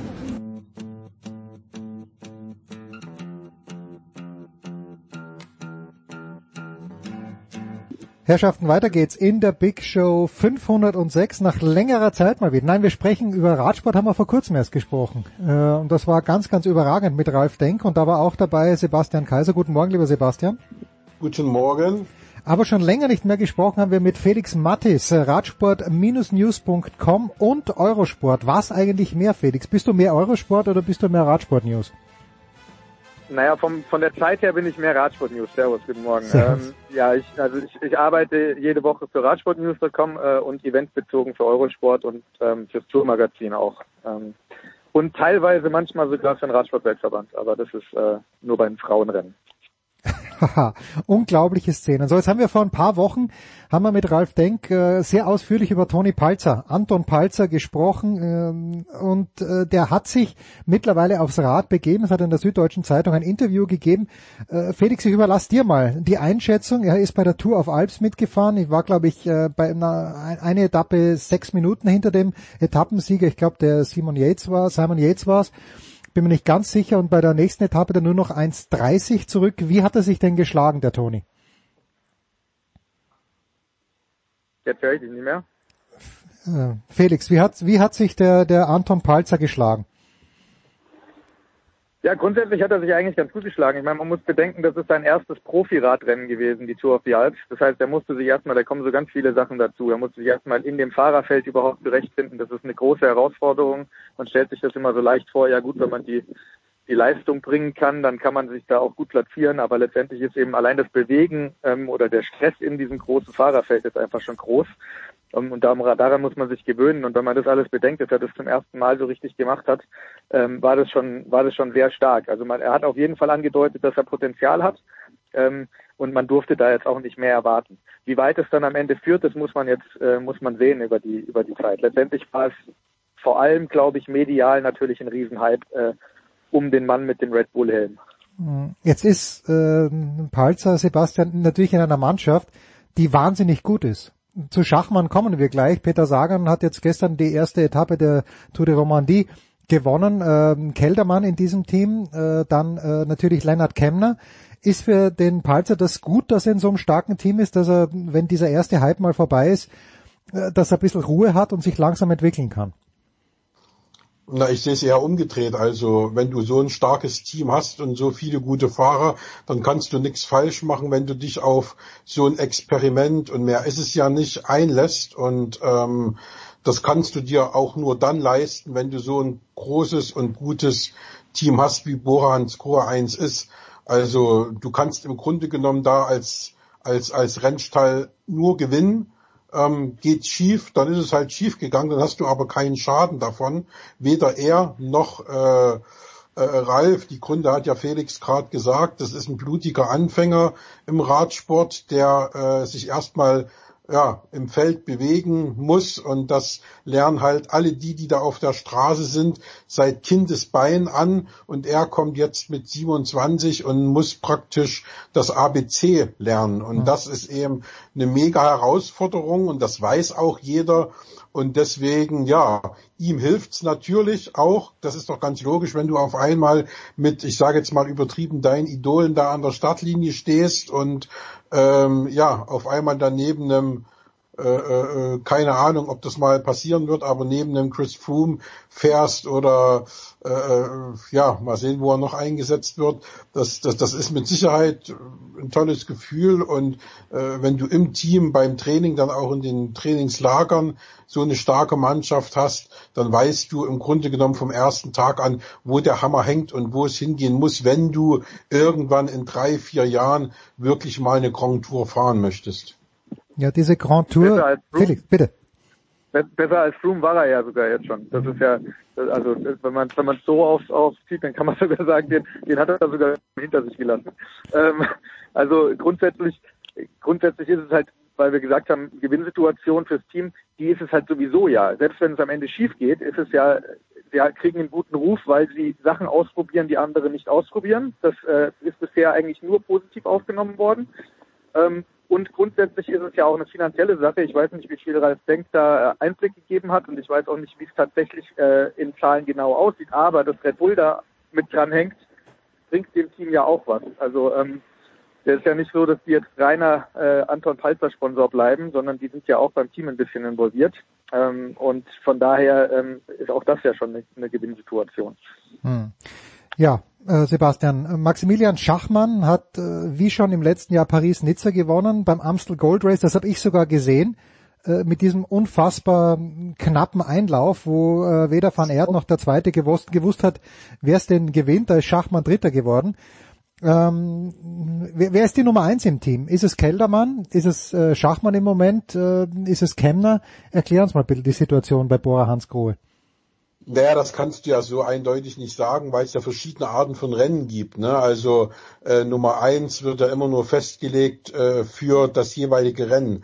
Und ähm, natürlich ist Schachmann einer, bei dem du äh, auf die Klassiker setzt. Aber wenn wir jetzt zum Beispiel über Tour de France reden, dann nehme ich an, dass es eben eine Art Doppelspitze geben wird mit Keldermann und so er denn dann fit ist Lennart Kemner und äh, wenn es eben dann in Richtung Olympia geht, wo man ja jetzt natürlich in Nationalmannschaften fährt und nicht in Teams, das ist dann wieder äh, äh, eine Sache für für für äh, äh, Schachmann. Schachmann ja. Also da gibt's äh, ja für jedes für jeden Renntyp äh, unterschiedliche Kapitäne und ähm, Nummer eins kann man da nicht sagen. Man kann vielleicht so ein bisschen sagen, wer ist jetzt im Moment der Nummer eins Sprinter? Ist das noch Sagan? Ist das Pascal Ackermann? Da muss man sagen, jetzt hat Sagan gewonnen. Ackermann fährt seiner Form ähm, das ganze Jahr schon hinterher. Muss man gucken, ob der überhaupt in die Verlegenheit kommt, für die Tour de France nominiert zu werden.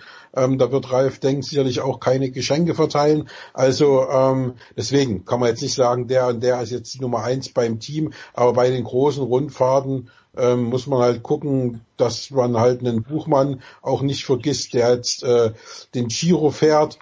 Ob der jetzt da von mit dabei sein kann, muss man sehen. Aber da wird er mit Sicherheit ein Kapitän sein.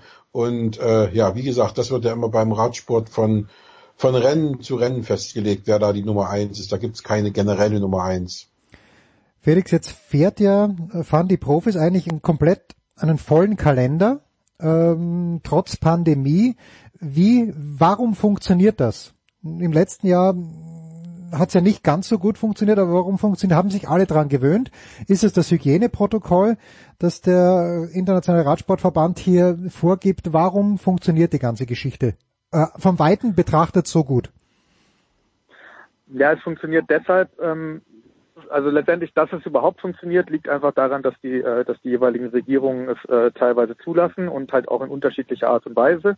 Ähm, wenn man zum Beispiel die Rennen, die in Spanien im Moment so stattgefunden haben, sich angeschaut hat, da war man verblüfft, wie viele Zuschauer da hm. tatsächlich auch am Streckenrand entstanden. Ähm, Gott sei Dank meistens zumindest mit Masken. Ähm, dann gibt, sieht man die Rennen in Belgien, wo die Disziplin der Leute extrem groß ist, weil man weiß, wie was für ein Radsport verrücktes Land das eigentlich ist und wie viele Leute dort bei den Klassikern normalerweise stehen. Ähm, da hat die Regierung und die Veranstalter dazu aufgerufen, dass die Leute zu Hause bleiben. Sie haben dafür gesorgt, dass die Rennen von Start bis Ziel komplett live übertragen werden im Fernsehen, ähm, frei empfangbar oder in Online-Streams ähm, und die Leute sind tatsächlich zu Hause geblieben. In Holland jetzt beim Amstel Gold Race hat man die Strecke verändert auf einen abgeschlossenen ähm, Kurs. Da war ich übrigens auch vor Ort. Das hat sehr gut funktioniert. Das war ein, ein 17 Kilometer Rundkurs, ähm, wo halt auch niemand hin konnte. Also der war dann weiträumig abgeriegelt, nur die Leute, die tatsächlich dort gewohnt haben, konnten da rein und rausfahren. Ähm, und so ähm, macht man es möglich und dass es halt ums Peloton rum so gut funktioniert, ist halt einfach äh, ja sehr viel Testerei und dann das Aussieben von von Leuten, von Personen oder ganzen Teams, die halt ähm, positiv getestet sind. Also es gab ja jetzt schon mehrmals das Beispiel, dass einzelne Teams äh, ein Rennen komplett aussetzen mussten. Ähm, auch Bora war ja schon betroffen, ähm, weil eben ein oder zwei Personen aus dem Team oder aus dem Betreuerstab des Teams positiv waren und ähm, ja, das Team dann eben bei einem Rennen nicht da war. Dann hat man einige Tage Quarantäne in irgendwelchen Hm. Hotels in Belgien gehabt und dann ähm, zum nächsten Rennen tritt man wieder an. Ich, als ich jetzt zum Beispiel beim Amstel Gold Race war, musste mit negativen PCR-Test anreisen, wurde dann am Tag äh, vorm Rennen nochmal getestet ähm, vom Veranstalter direkt. Ähm, und ähm, ja, und dann kriegt man die Akkreditierung und darf sich nur noch in diesem Bereich dann aufhalten. Ähm, ja, so wird das so wird das organisiert, dass das eben funktioniert. Kurze Nachfrage, weil ich bin ja gerade in München beim Tennis und äh, du, du in München, du hast keinen Zugriff auf die Spieler. Alle Pressekonferenzen sind online. Wenn du jetzt schon zum Amstel Gold Race fährst, hattest du die Möglichkeit, wirklich face to face mit jemandem zu sprechen dort von den Fahrern? Ja, das, äh, das geht, ähm, allerdings natürlich nicht so wie sonst gewohnt. Also normalerweise sind wir es gewohnt, dass wir nach dem Rennen ähm, an die Mannschaftsbusse gehen. Die Fahrer kommen raus, wir können mit denen äh, plaudern. Jetzt gibt es eben nur die Mixed Zone, Hm. durch die jetzt im Gegensatz zu sonst normalerweise geht durch die Mixed Zone nur das Podium. Und jetzt muss jeder Fahrer wird da durchgeschleust. Das ist bei den Weltmeisterschaften ist das schon schon lange so, aber jetzt wird das bei allen Rennen so gemacht, dass jeder Fahrer nach dem Ziel durch die Mixed Zone fahren muss. Und dort ist dann im Abstand von zwei Metern sind dann Gitter gestellt, stehen dann die Journalisten mit äh, relativ langen Mikrofonstäben Okay, quasi ähm, und können von dort aus mit zwei Meter Abstand und mit Maske, auch die Fahrer müssen dann da Maske aufziehen, ähm, mit den mit den Fahrern sprechen. Also man kommt nicht in direkten engen Kontakt wie sonst. Man kann sie natürlich nicht am Teamhotel besuchen und so weiter, aber ähm, eben diese Interview Interviewsituation vor und nach dem Rennen gibt's über diese Mixed Zone dann schon. Hm. Sebastian, du hast Olympia angesprochen. Ich hoffe, ich erwische dich jetzt nicht. Ich meine, man erwischt dich ja nie kalt. Aber wie sieht denn die, äh, was sind die Qualifikationskriterien für Olympia, gerade für die deutsche Mannschaft? Wer, wer bestimmt das? Ist das äh, der Bund deutscher Radfahrer oder wer, wer lädt ein? Ja, na, im Grunde genommen ist es schon der Bund Deutscher Radfahrer. Man guckt sich halt die Strecke an.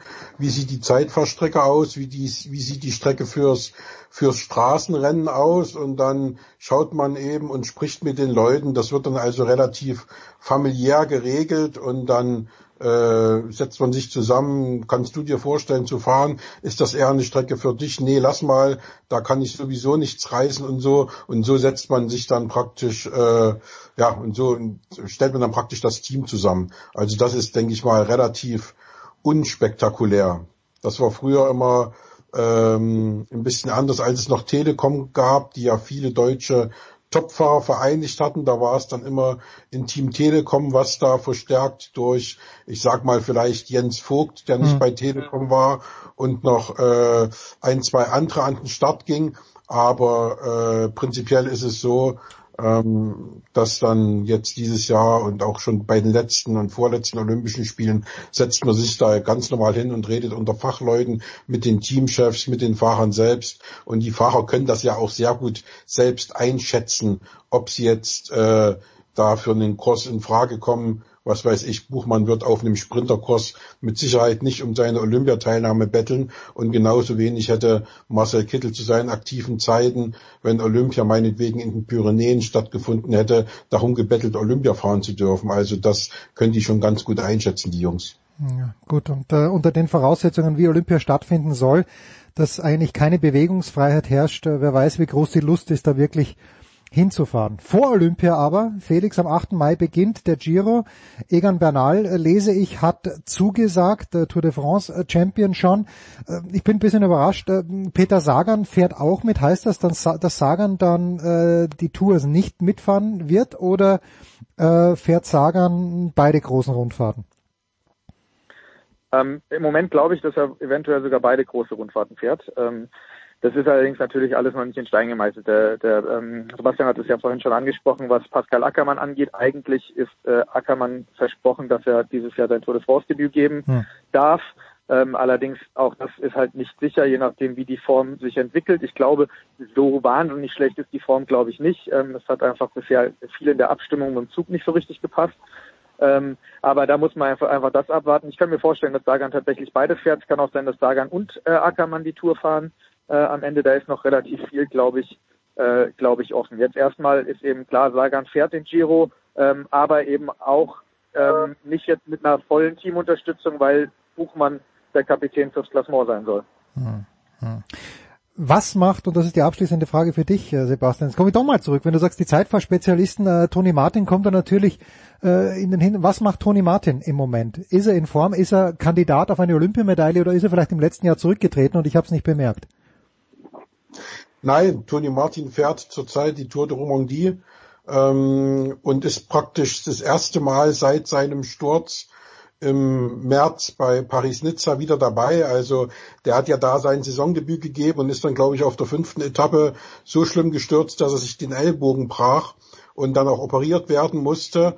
Und es ist überhaupt schon überraschend für mich zumindest, dass er jetzt nach, ich glaube, sechs, sieben Wochen schon wieder im Rennsattel sitzt. Er hat äh, mir erzählt, dass er schon relativ schnell wieder ähm, nicht nur auf der Rolle saß, sondern dann auch schon wieder die ersten Trainingsrunden mit, mit Marcel Kittel gefahren ist. Und äh, die wohnen ja relativ dicht beieinander in Kreuzlingen. Und äh, Marcel ist dann nach zwei Runden, ist ja schon Radsportrentner mittlerweile nach Hause gefahren. Und Toni ist dann äh, noch weiter Training gefahren und da hat es ihm schon ganz gut gefallen. Da hat er auch schon kaum noch Schmerzen gehabt und äh, jetzt ist er, äh, glaube ich, sogar richtig genesen und kommt eben so langsam rein. Gestern ist er mit dem Hauptfeld, glaube ich, ins Ziel gekommen beim Prolog. Der war jetzt nur vier Kilometer lang. Da ist er am, Mond, äh, am Dienstag 23. geworden ähm, das ist aber jetzt auch völlig unwichtig, die Platzierung. Also es geht darum, dass er schön reinkommt und äh, für die Tour de France ist er nominiert. Das äh, ist also jetzt alles Tourvorbereitung schon. Ähm, da wird er an den Start gehen und dann Olympia lässt er sausen, weil wir da gerade bei okay, dem Thema waren, weil das eben kein Kurs für ihn ist und äh, er wird sich stattdessen eben in Belgien findet die WM dieses Jahr statt im September. Da nehme ich an, dass er dann nochmal angreifen wird, wenn gleich ich der Meinung bin, dass eben, er ist jetzt 36 geworden letzte Woche. Also ich glaube, dass die Zeit für große Siege bei Toni Martin eben schlicht und einfach vorbei ist. Er ist immer noch mit seiner Erfahrung und seinem Know-how und seinem Können auch ein großartiger Helfer für Jumbo Visma, für sein Team, ähm, das ja nun dieses Jahr, nachdem sie letztes Jahr so hauchdünn um Millimeter im Grunde genommen den Toursieg äh, verpasst haben durch Primus Rocklitz, dass sie jetzt dieses Jahr endlich mal dran sind. Rocklitz und, und Kreuzweig werden da die, die Kapitäne sein. Und da nehme ich an, dass äh, Toni, oder nehme ich nicht an, ich weiß, dass da Toni immer noch eine ganz, ganz wertvolle Rolle spielt und äh, das ist, glaube ich, jetzt so ein bisschen seine Berufung im hohen Radsportalter. Aber für die ganz großen Siege, dass er jetzt nochmal eine Medaille bei einem Zeitfahren holt, äh, bei einer WM oder so. In Deutschland ja, da ist er noch der Beste im Zeitfahren, aber äh, international gesehen gibt's da, glaube ich, schon ähm, ja sehr, sehr viele, die da, glaube ich, eher die Medaillen abräumen werden als Toni Martin. Okay. Felix, dein Rauschmeißer ist folgender. Wenn du schon sagst, dass du, wenn es in puncto Frauen äh, um den Radsport geht, du für den äh, Radwettsportverband arbeitest, wie ist denn die Situation bei den Frauen? Und äh, mal die grundsätzliche Frage zu Beginn, wie viele Frauen können denn vom, vom professionellen Radsport leben? Sind es 100, sind es 200, sind es 10? Das ist schwierig. Also ich habe jetzt also es ist ganz schwierig zu sagen, wie viele wirklich davon leben können, weil es ist immer die Frage ist, äh, was heißt denn davon ja. leben können. Ähm, also ich meine, als Student habe ich äh, 300 Euro Miete im Monat gezahlt und äh, auch nicht viel mehr gebraucht so ungefähr. ähm, also man, wenn man sagt, nur davon überleben, dann, ähm, dann können es, glaube ich, schon sehr viele inzwischen. Ähm, wenn man jetzt sagt, sie, sie haben ein, wenn man jetzt so sagt, vom, vom Mindestgehalt ähm, von 20.000 Euro, ähm, das jetzt inzwischen eingeführt ist. Also es gibt für die Women's World Tour Teams, das sind allerdings keine 19 wie bei den Männern, sondern äh, 9. Ähm, ähm, da sind die Fahrerinnen haben ein Mindestgehalt von 20.000 Euro. Jetzt ist die Frage, kann man von 20.000 Euro leben? Hm. Ähm, kommt, kommt ein bisschen drauf an. Letztendlich ist es natürlich so, dass Radprofis ja ähm, zu Radrennen reisen relativ viel und nicht so wahnsinnig viel Geld selbst ausgeben müssen im Alltag. Muss man ja auch bedenken, die müssen sich nicht vier Wochen im Monat komplett durchfüttern, sondern werden ja die meiste Zeit, wenn sie unterwegs sind, durchgefüttert. Aber ja, also es ist, es ist natürlich ganz schwierig zu sagen. Aber ähm, ist, die, die Lage verbessert sich eben durch so Einführungen wie Mindestgehälter. Es gibt Teams wie Track Segafredo, die inzwischen ihr Mindestgehalt sogar über die UCI-Regularien hinweg ähm, freiwillig an das Mindestgehalt der Männer angepasst haben, ähm, was quasi das Doppelte ist. Mhm. Ähm, und ja, also da, da verbessert sich die Situation schon sehr, aber so richtig gut verdienende Profifahrerinnen würde ich sagen zwischen 50 und 100. Okay. Wenn überhaupt. Ja, also ähm, viel mehr, viel mehr werden das nicht sein, die tatsächlich, äh, sag mal so über 40.000 Jahresgehalt äh, haben, werden, werden mehr nicht sein. Für 40.000 Jahresgehalt steht ein durchschnittlicher Drittliga-Fußballer gar nicht auf. So schaut's nämlich aus. Und, äh, ja, das ist richtig. Den, den Vergleich darf man, darf man, glaube ich, grundsätzlich, äh, darf man, glaube ich, grundsätzlich nicht stellen. Ja, das ist, das ist natürlich Wahnsinn. Ja. ja. Wunderbar ausgezeichnet. Wir freuen uns auf den Giro. Wir freuen uns äh, auf äh, die nächsten Wochen, was das Radfahren anbelangt. Äh, Johannes Aumüller hat sich schon selbst vertröstet auf die Tour. Da freuen wir uns auch drauf. Danke Felix, äh, danke Sebastian. Kurze Pause, dann geht's weiter in der Big Show 506.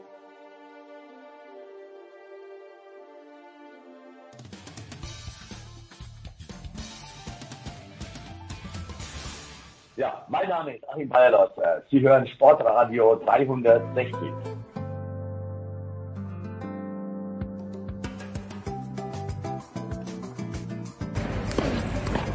Big Show 506 unter besonderen Umständen. Pass auf, ich stehe hier mit Michael Kohlmann, Davis Cup Kapitän. Beide haben eine Maske auf. Das heißt immer, wir haben scheiß Tonqualität bei Sportradio 360. Heute ist endlich mal entschuldigt, Michael ich habe ja mein Horrorszenario in der Big Show 500 habe ich ja gesagt, Julian Nagelsmann geht zu Bayern und dann habe ich dich noch mit in die Verlosung genommen, weil du gesagt hast, dein Horrorszenario ist, dass Erling Haaland nächstes Jahr auch bei den Bayern spielt.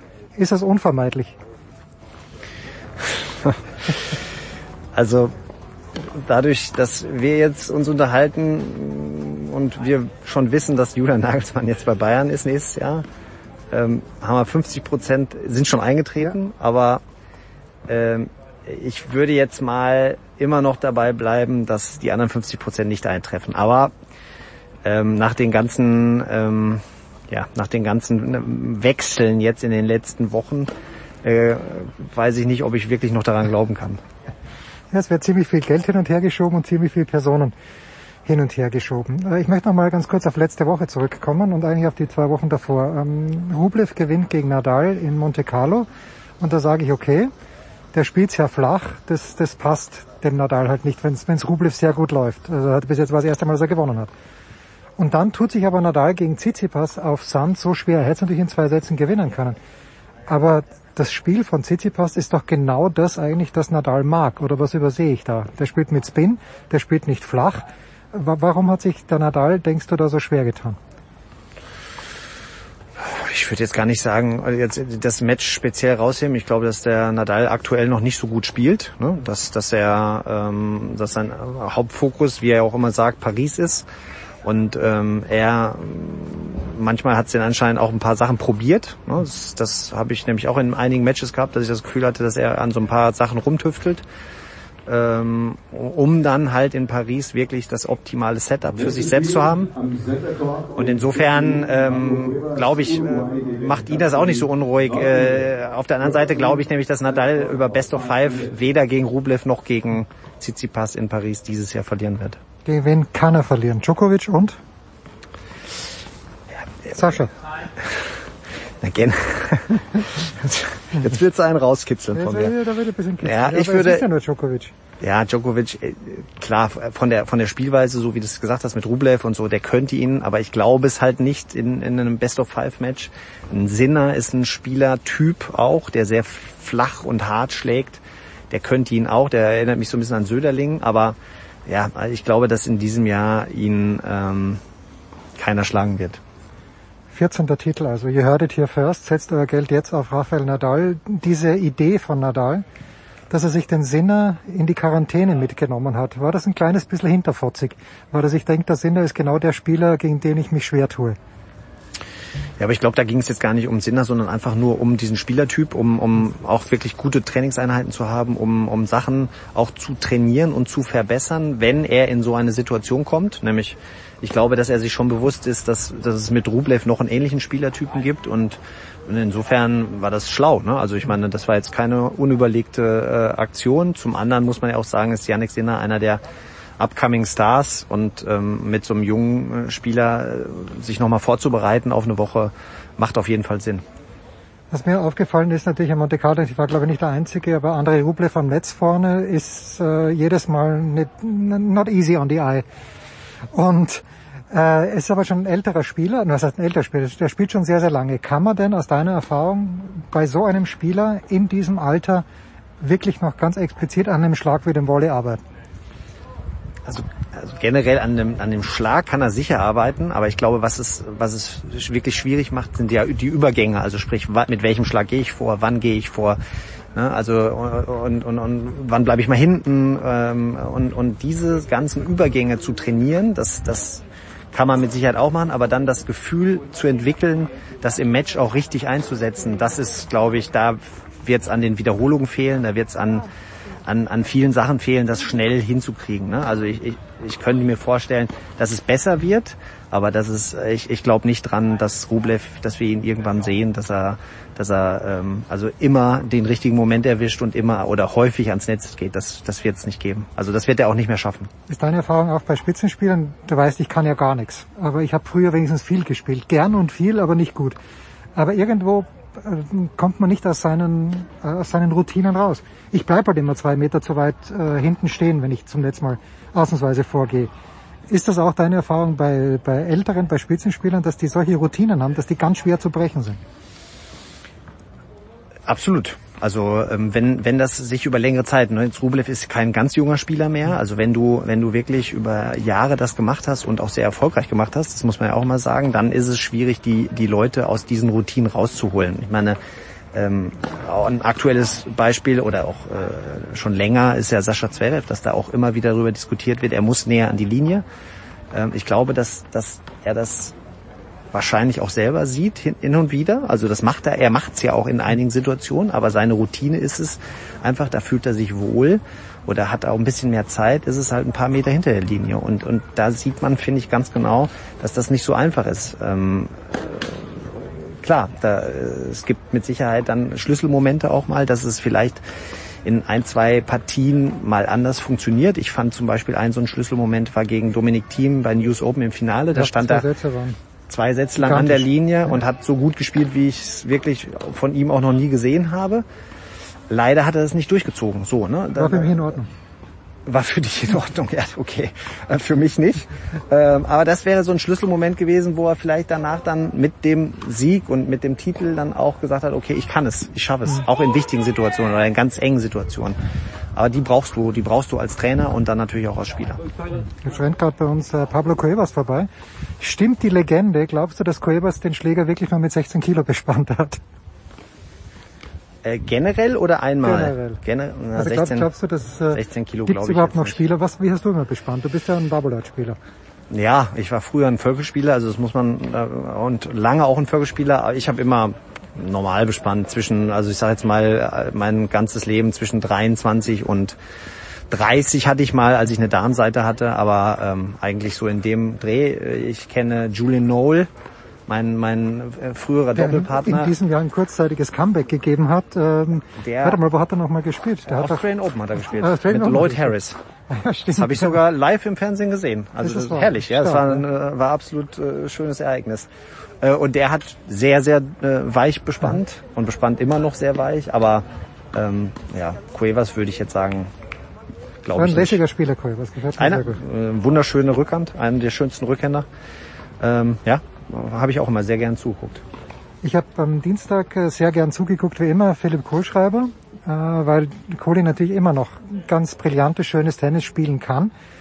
Ähm, wie sind die Perspektiven von Kohli? Er spielt jetzt dann in Heilbronn, hat er gesagt, äh, den, den Challenger. Wo, was braucht der Kohli? Braucht er dieses eine, wie man immer so schön sagt, dieses eine Erfolgserlebnis, dass er wieder an sich glaubt? Braucht er Matches? Was braucht Kohli? Ja, ich glaube, dass er die, also klar, äh, das eine hat mit dem anderen was zu tun. Er braucht Erfolge, damit er mehrere Matches mal am Stück hat. Ähm, das hat er jetzt hier nicht bekommen. Das hat er in Belgrad hat er zweimal am Stück gehabt, aber Den nach, Chum hat dann verloren, gegen Genau. Chrissy gewonnen. Ja. nach, nach einem halben Jahr sind das, ist das jetzt auch nicht so viel. Jetzt ähm, glaube ich, hofft er noch so ein bisschen, dass er in Madrid reinkommt. Das ist aber nicht so leicht. Also da müsste der Cut schon noch ein bisschen droppen. Das wäre mit Sicherheit auch nochmal äh, für ihn wichtig, da äh, noch ein Match auf dem Niveau auf jeden Fall zu kriegen. Ähm, aber ja, der, äh, Heilbronn ist, äh, wenn man sich die Meldeliste anguckt, da haben Zonga, äh, Steve Johnson, Kevin Anderson gemeldet. Also das ist zwar ein Challenger, aber von denen, äh, von der Besetzung her würde ich sagen, das ist ein, ein, mittleres, ein 250er, gutes ja. 250er. Also insofern ist es da auch nicht garantiert, dass er seine Matches kriegt. Und äh, in, in der Phase jetzt ist das aber, würde ich sagen, das Allerwichtigste. Gehen, gehen wir zwei Stufen weiter rauf, gehen wir zu Sascha, du hast ihn ja ne, vorhin schon kurz erwähnt. Äh, Zu Beginn der Woche gab es hier ein Pressegespräch, das dich jetzt wahrscheinlich nicht wahnsinnig froh gestimmt hat, weil Sascha schon anmerken hat lassen, dass er, dass er seine Meinung noch nicht geändert hat, was sein Auftreten beim Davis Cup Finalturnier angeht. Äh, wie, welche, welche psychologischen Kniffe wirst du ansetzen müssen? Wie, wie endgültig interpretierst du das? Ich finde, dass du das äh, absolut richtig schon beschrieben hast. Noch nicht. Äh, ich werde definitiv alle Kniffe anwenden, um ihn noch umzustimmen. Ähm, ja, ist ja jetzt auch noch früh im Jahr, dass, äh, dass seine Einstellung, äh, dass er die jetzt nicht von heute auf morgen ändert, das kann ich auch absolut nachvollziehen. Es, es gibt ja, finde ich jetzt in, in dieser Situation schon ein paar Änderungen, also die auch der Davis Cup gemacht hat. Ähm, und äh, es gibt ein, zwei Sachen, die es, finde ich, auch für ihn sehr interessant machen. A, Innsbruck ist ähm, ein Katzen- oder ein, also ein Steinwurf, ein Steinwurf von hier Ja. entfernt. Er hat die, ist die gleichen Bedingungen wie München. München spielt er ja eigentlich immer ganz gerne und auch sehr erfolgreich. Ähm, dann die, die Konstellation, dass man und er dann im Speziellen gegen Dominik Thiem und äh, Novak Djokovic zwei Matches hat, so was er ja auch immer verlangt, diese Matches gegen die anderen Top-Leute, das ist ja auch was, was ihm jetzt mit Sicherheit, also für ihn auch interessant, äh, nochmal besonders interessant macht.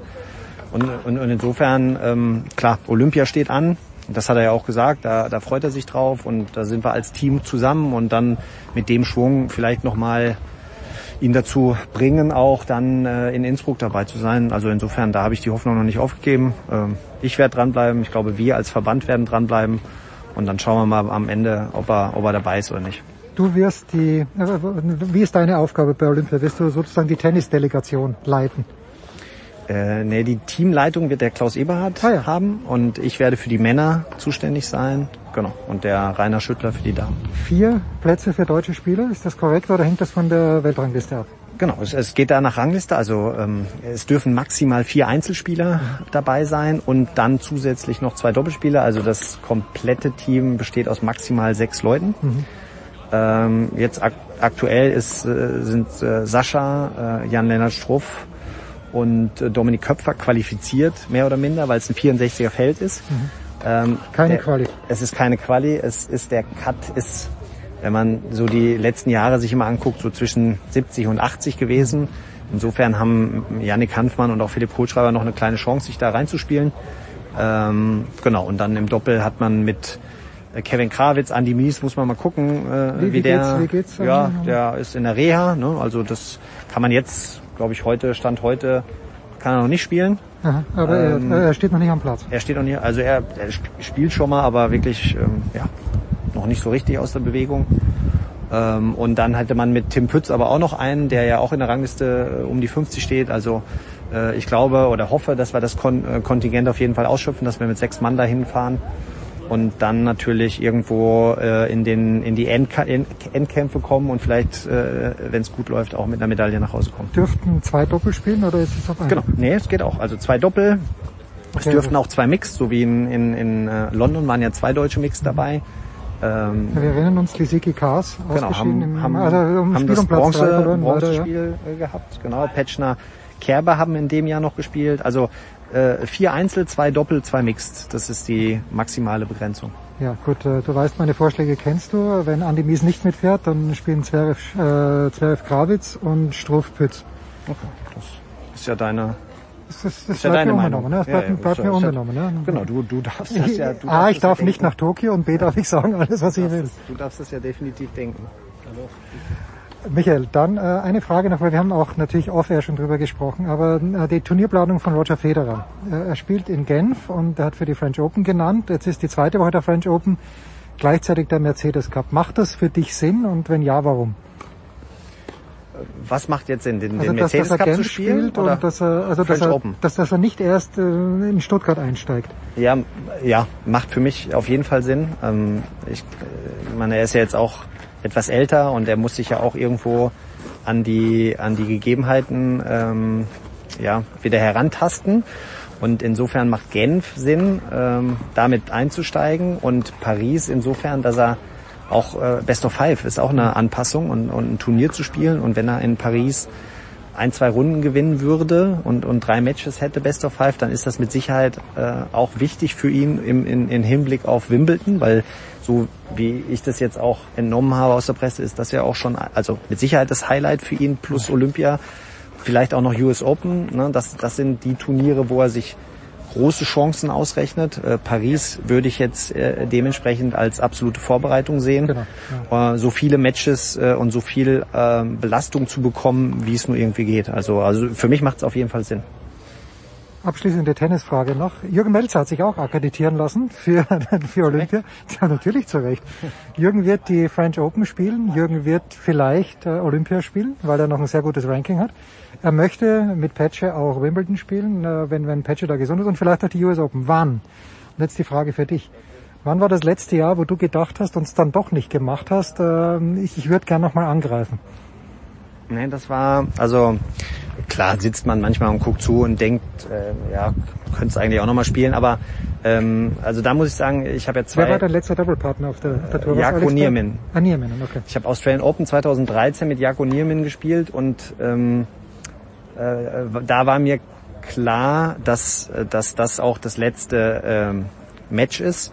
Ich habe, das muss ich zugeben, danach sogar noch einmal gespielt, aber äh, das war Wimbledon Quali, weil ich damals den Matthias Bachinger äh, betreut habe. Mhm. Und ähm, er dann unbedingt äh, sich im Doppel einzahlen wollte, ich noch die Rangliste hatte, genau. Und dann müsste man das eigentlich zählen. Also, aber eigentlich war für mich mit dem letzten Match in Melbourne klar, dass ich, dass ich mir das nicht mehr antue. Und damals noch ohne Quarantäne. Wenn man sich das mal überlegt, was das für ein Terz jetzt war in diesem Jahr, muss man sich zweimal. So, die allerletzte Frage muss natürlich wieder zum BVB zurückgehen. Was kann, wenn überhaupt, schiefgehen gegen Holstein Kiel? Nichts. Oder alles? Also ich habe Kiel gestern in Nürnberg gesehen, das war ein Offenbarungseiten spielerisch, obwohl sie 1-1 gespielt haben. Ja, also, also da muss man ja realistisch sein. Das hat ja jetzt nichts mit pessimistisch, optimistisch, sondern realistisch. Also die Chance äh, zu haben, im Halbfinale gegen einen Zweitligisten zu spielen, der gerade aus der Quarantäne gekommen ist äh, und, und wie gesagt auch ein, ein volles Programm hat, weil äh, für die geht's ja auch um in erster Linie um den Aufstieg in die erste Bundesliga. Ich glaube, dass das für Kiel mit Sicherheit ein Highlight-Spiel sein wird und die alles äh, raushauen werden, aber ähm, ja, mit, mit der Chance, also so wie die Saison gelaufen ist für den BVB und mit der Chance auf ein Finale, auf vielleicht auf einen Titel, ähm, also das sollten sie sich nicht nehmen lassen und alles andere äh, wäre für mich als BVB-Fan eine große Enttäuschung. Nicht akzeptabel. Der Davis Cup Kapitän. Das war's, die Big Show 506 Sportradio 360. Das war die Big Show auf sportradio360.de. Folgen Sie uns auf Twitter, klicken Sie den Gefällt mir Button auf unserer Facebook-Seite und abonnieren Sie uns via RSS-Feed oder auf iTunes. Die nächste Ausgabe der Big Show gibt es am kommenden Donnerstag. Bis dahin sollten Sie die Zeit nutzen und die weiteren Angebote auf sportradio360.de wahrnehmen. Play Ball! Da ist gar nichts toll.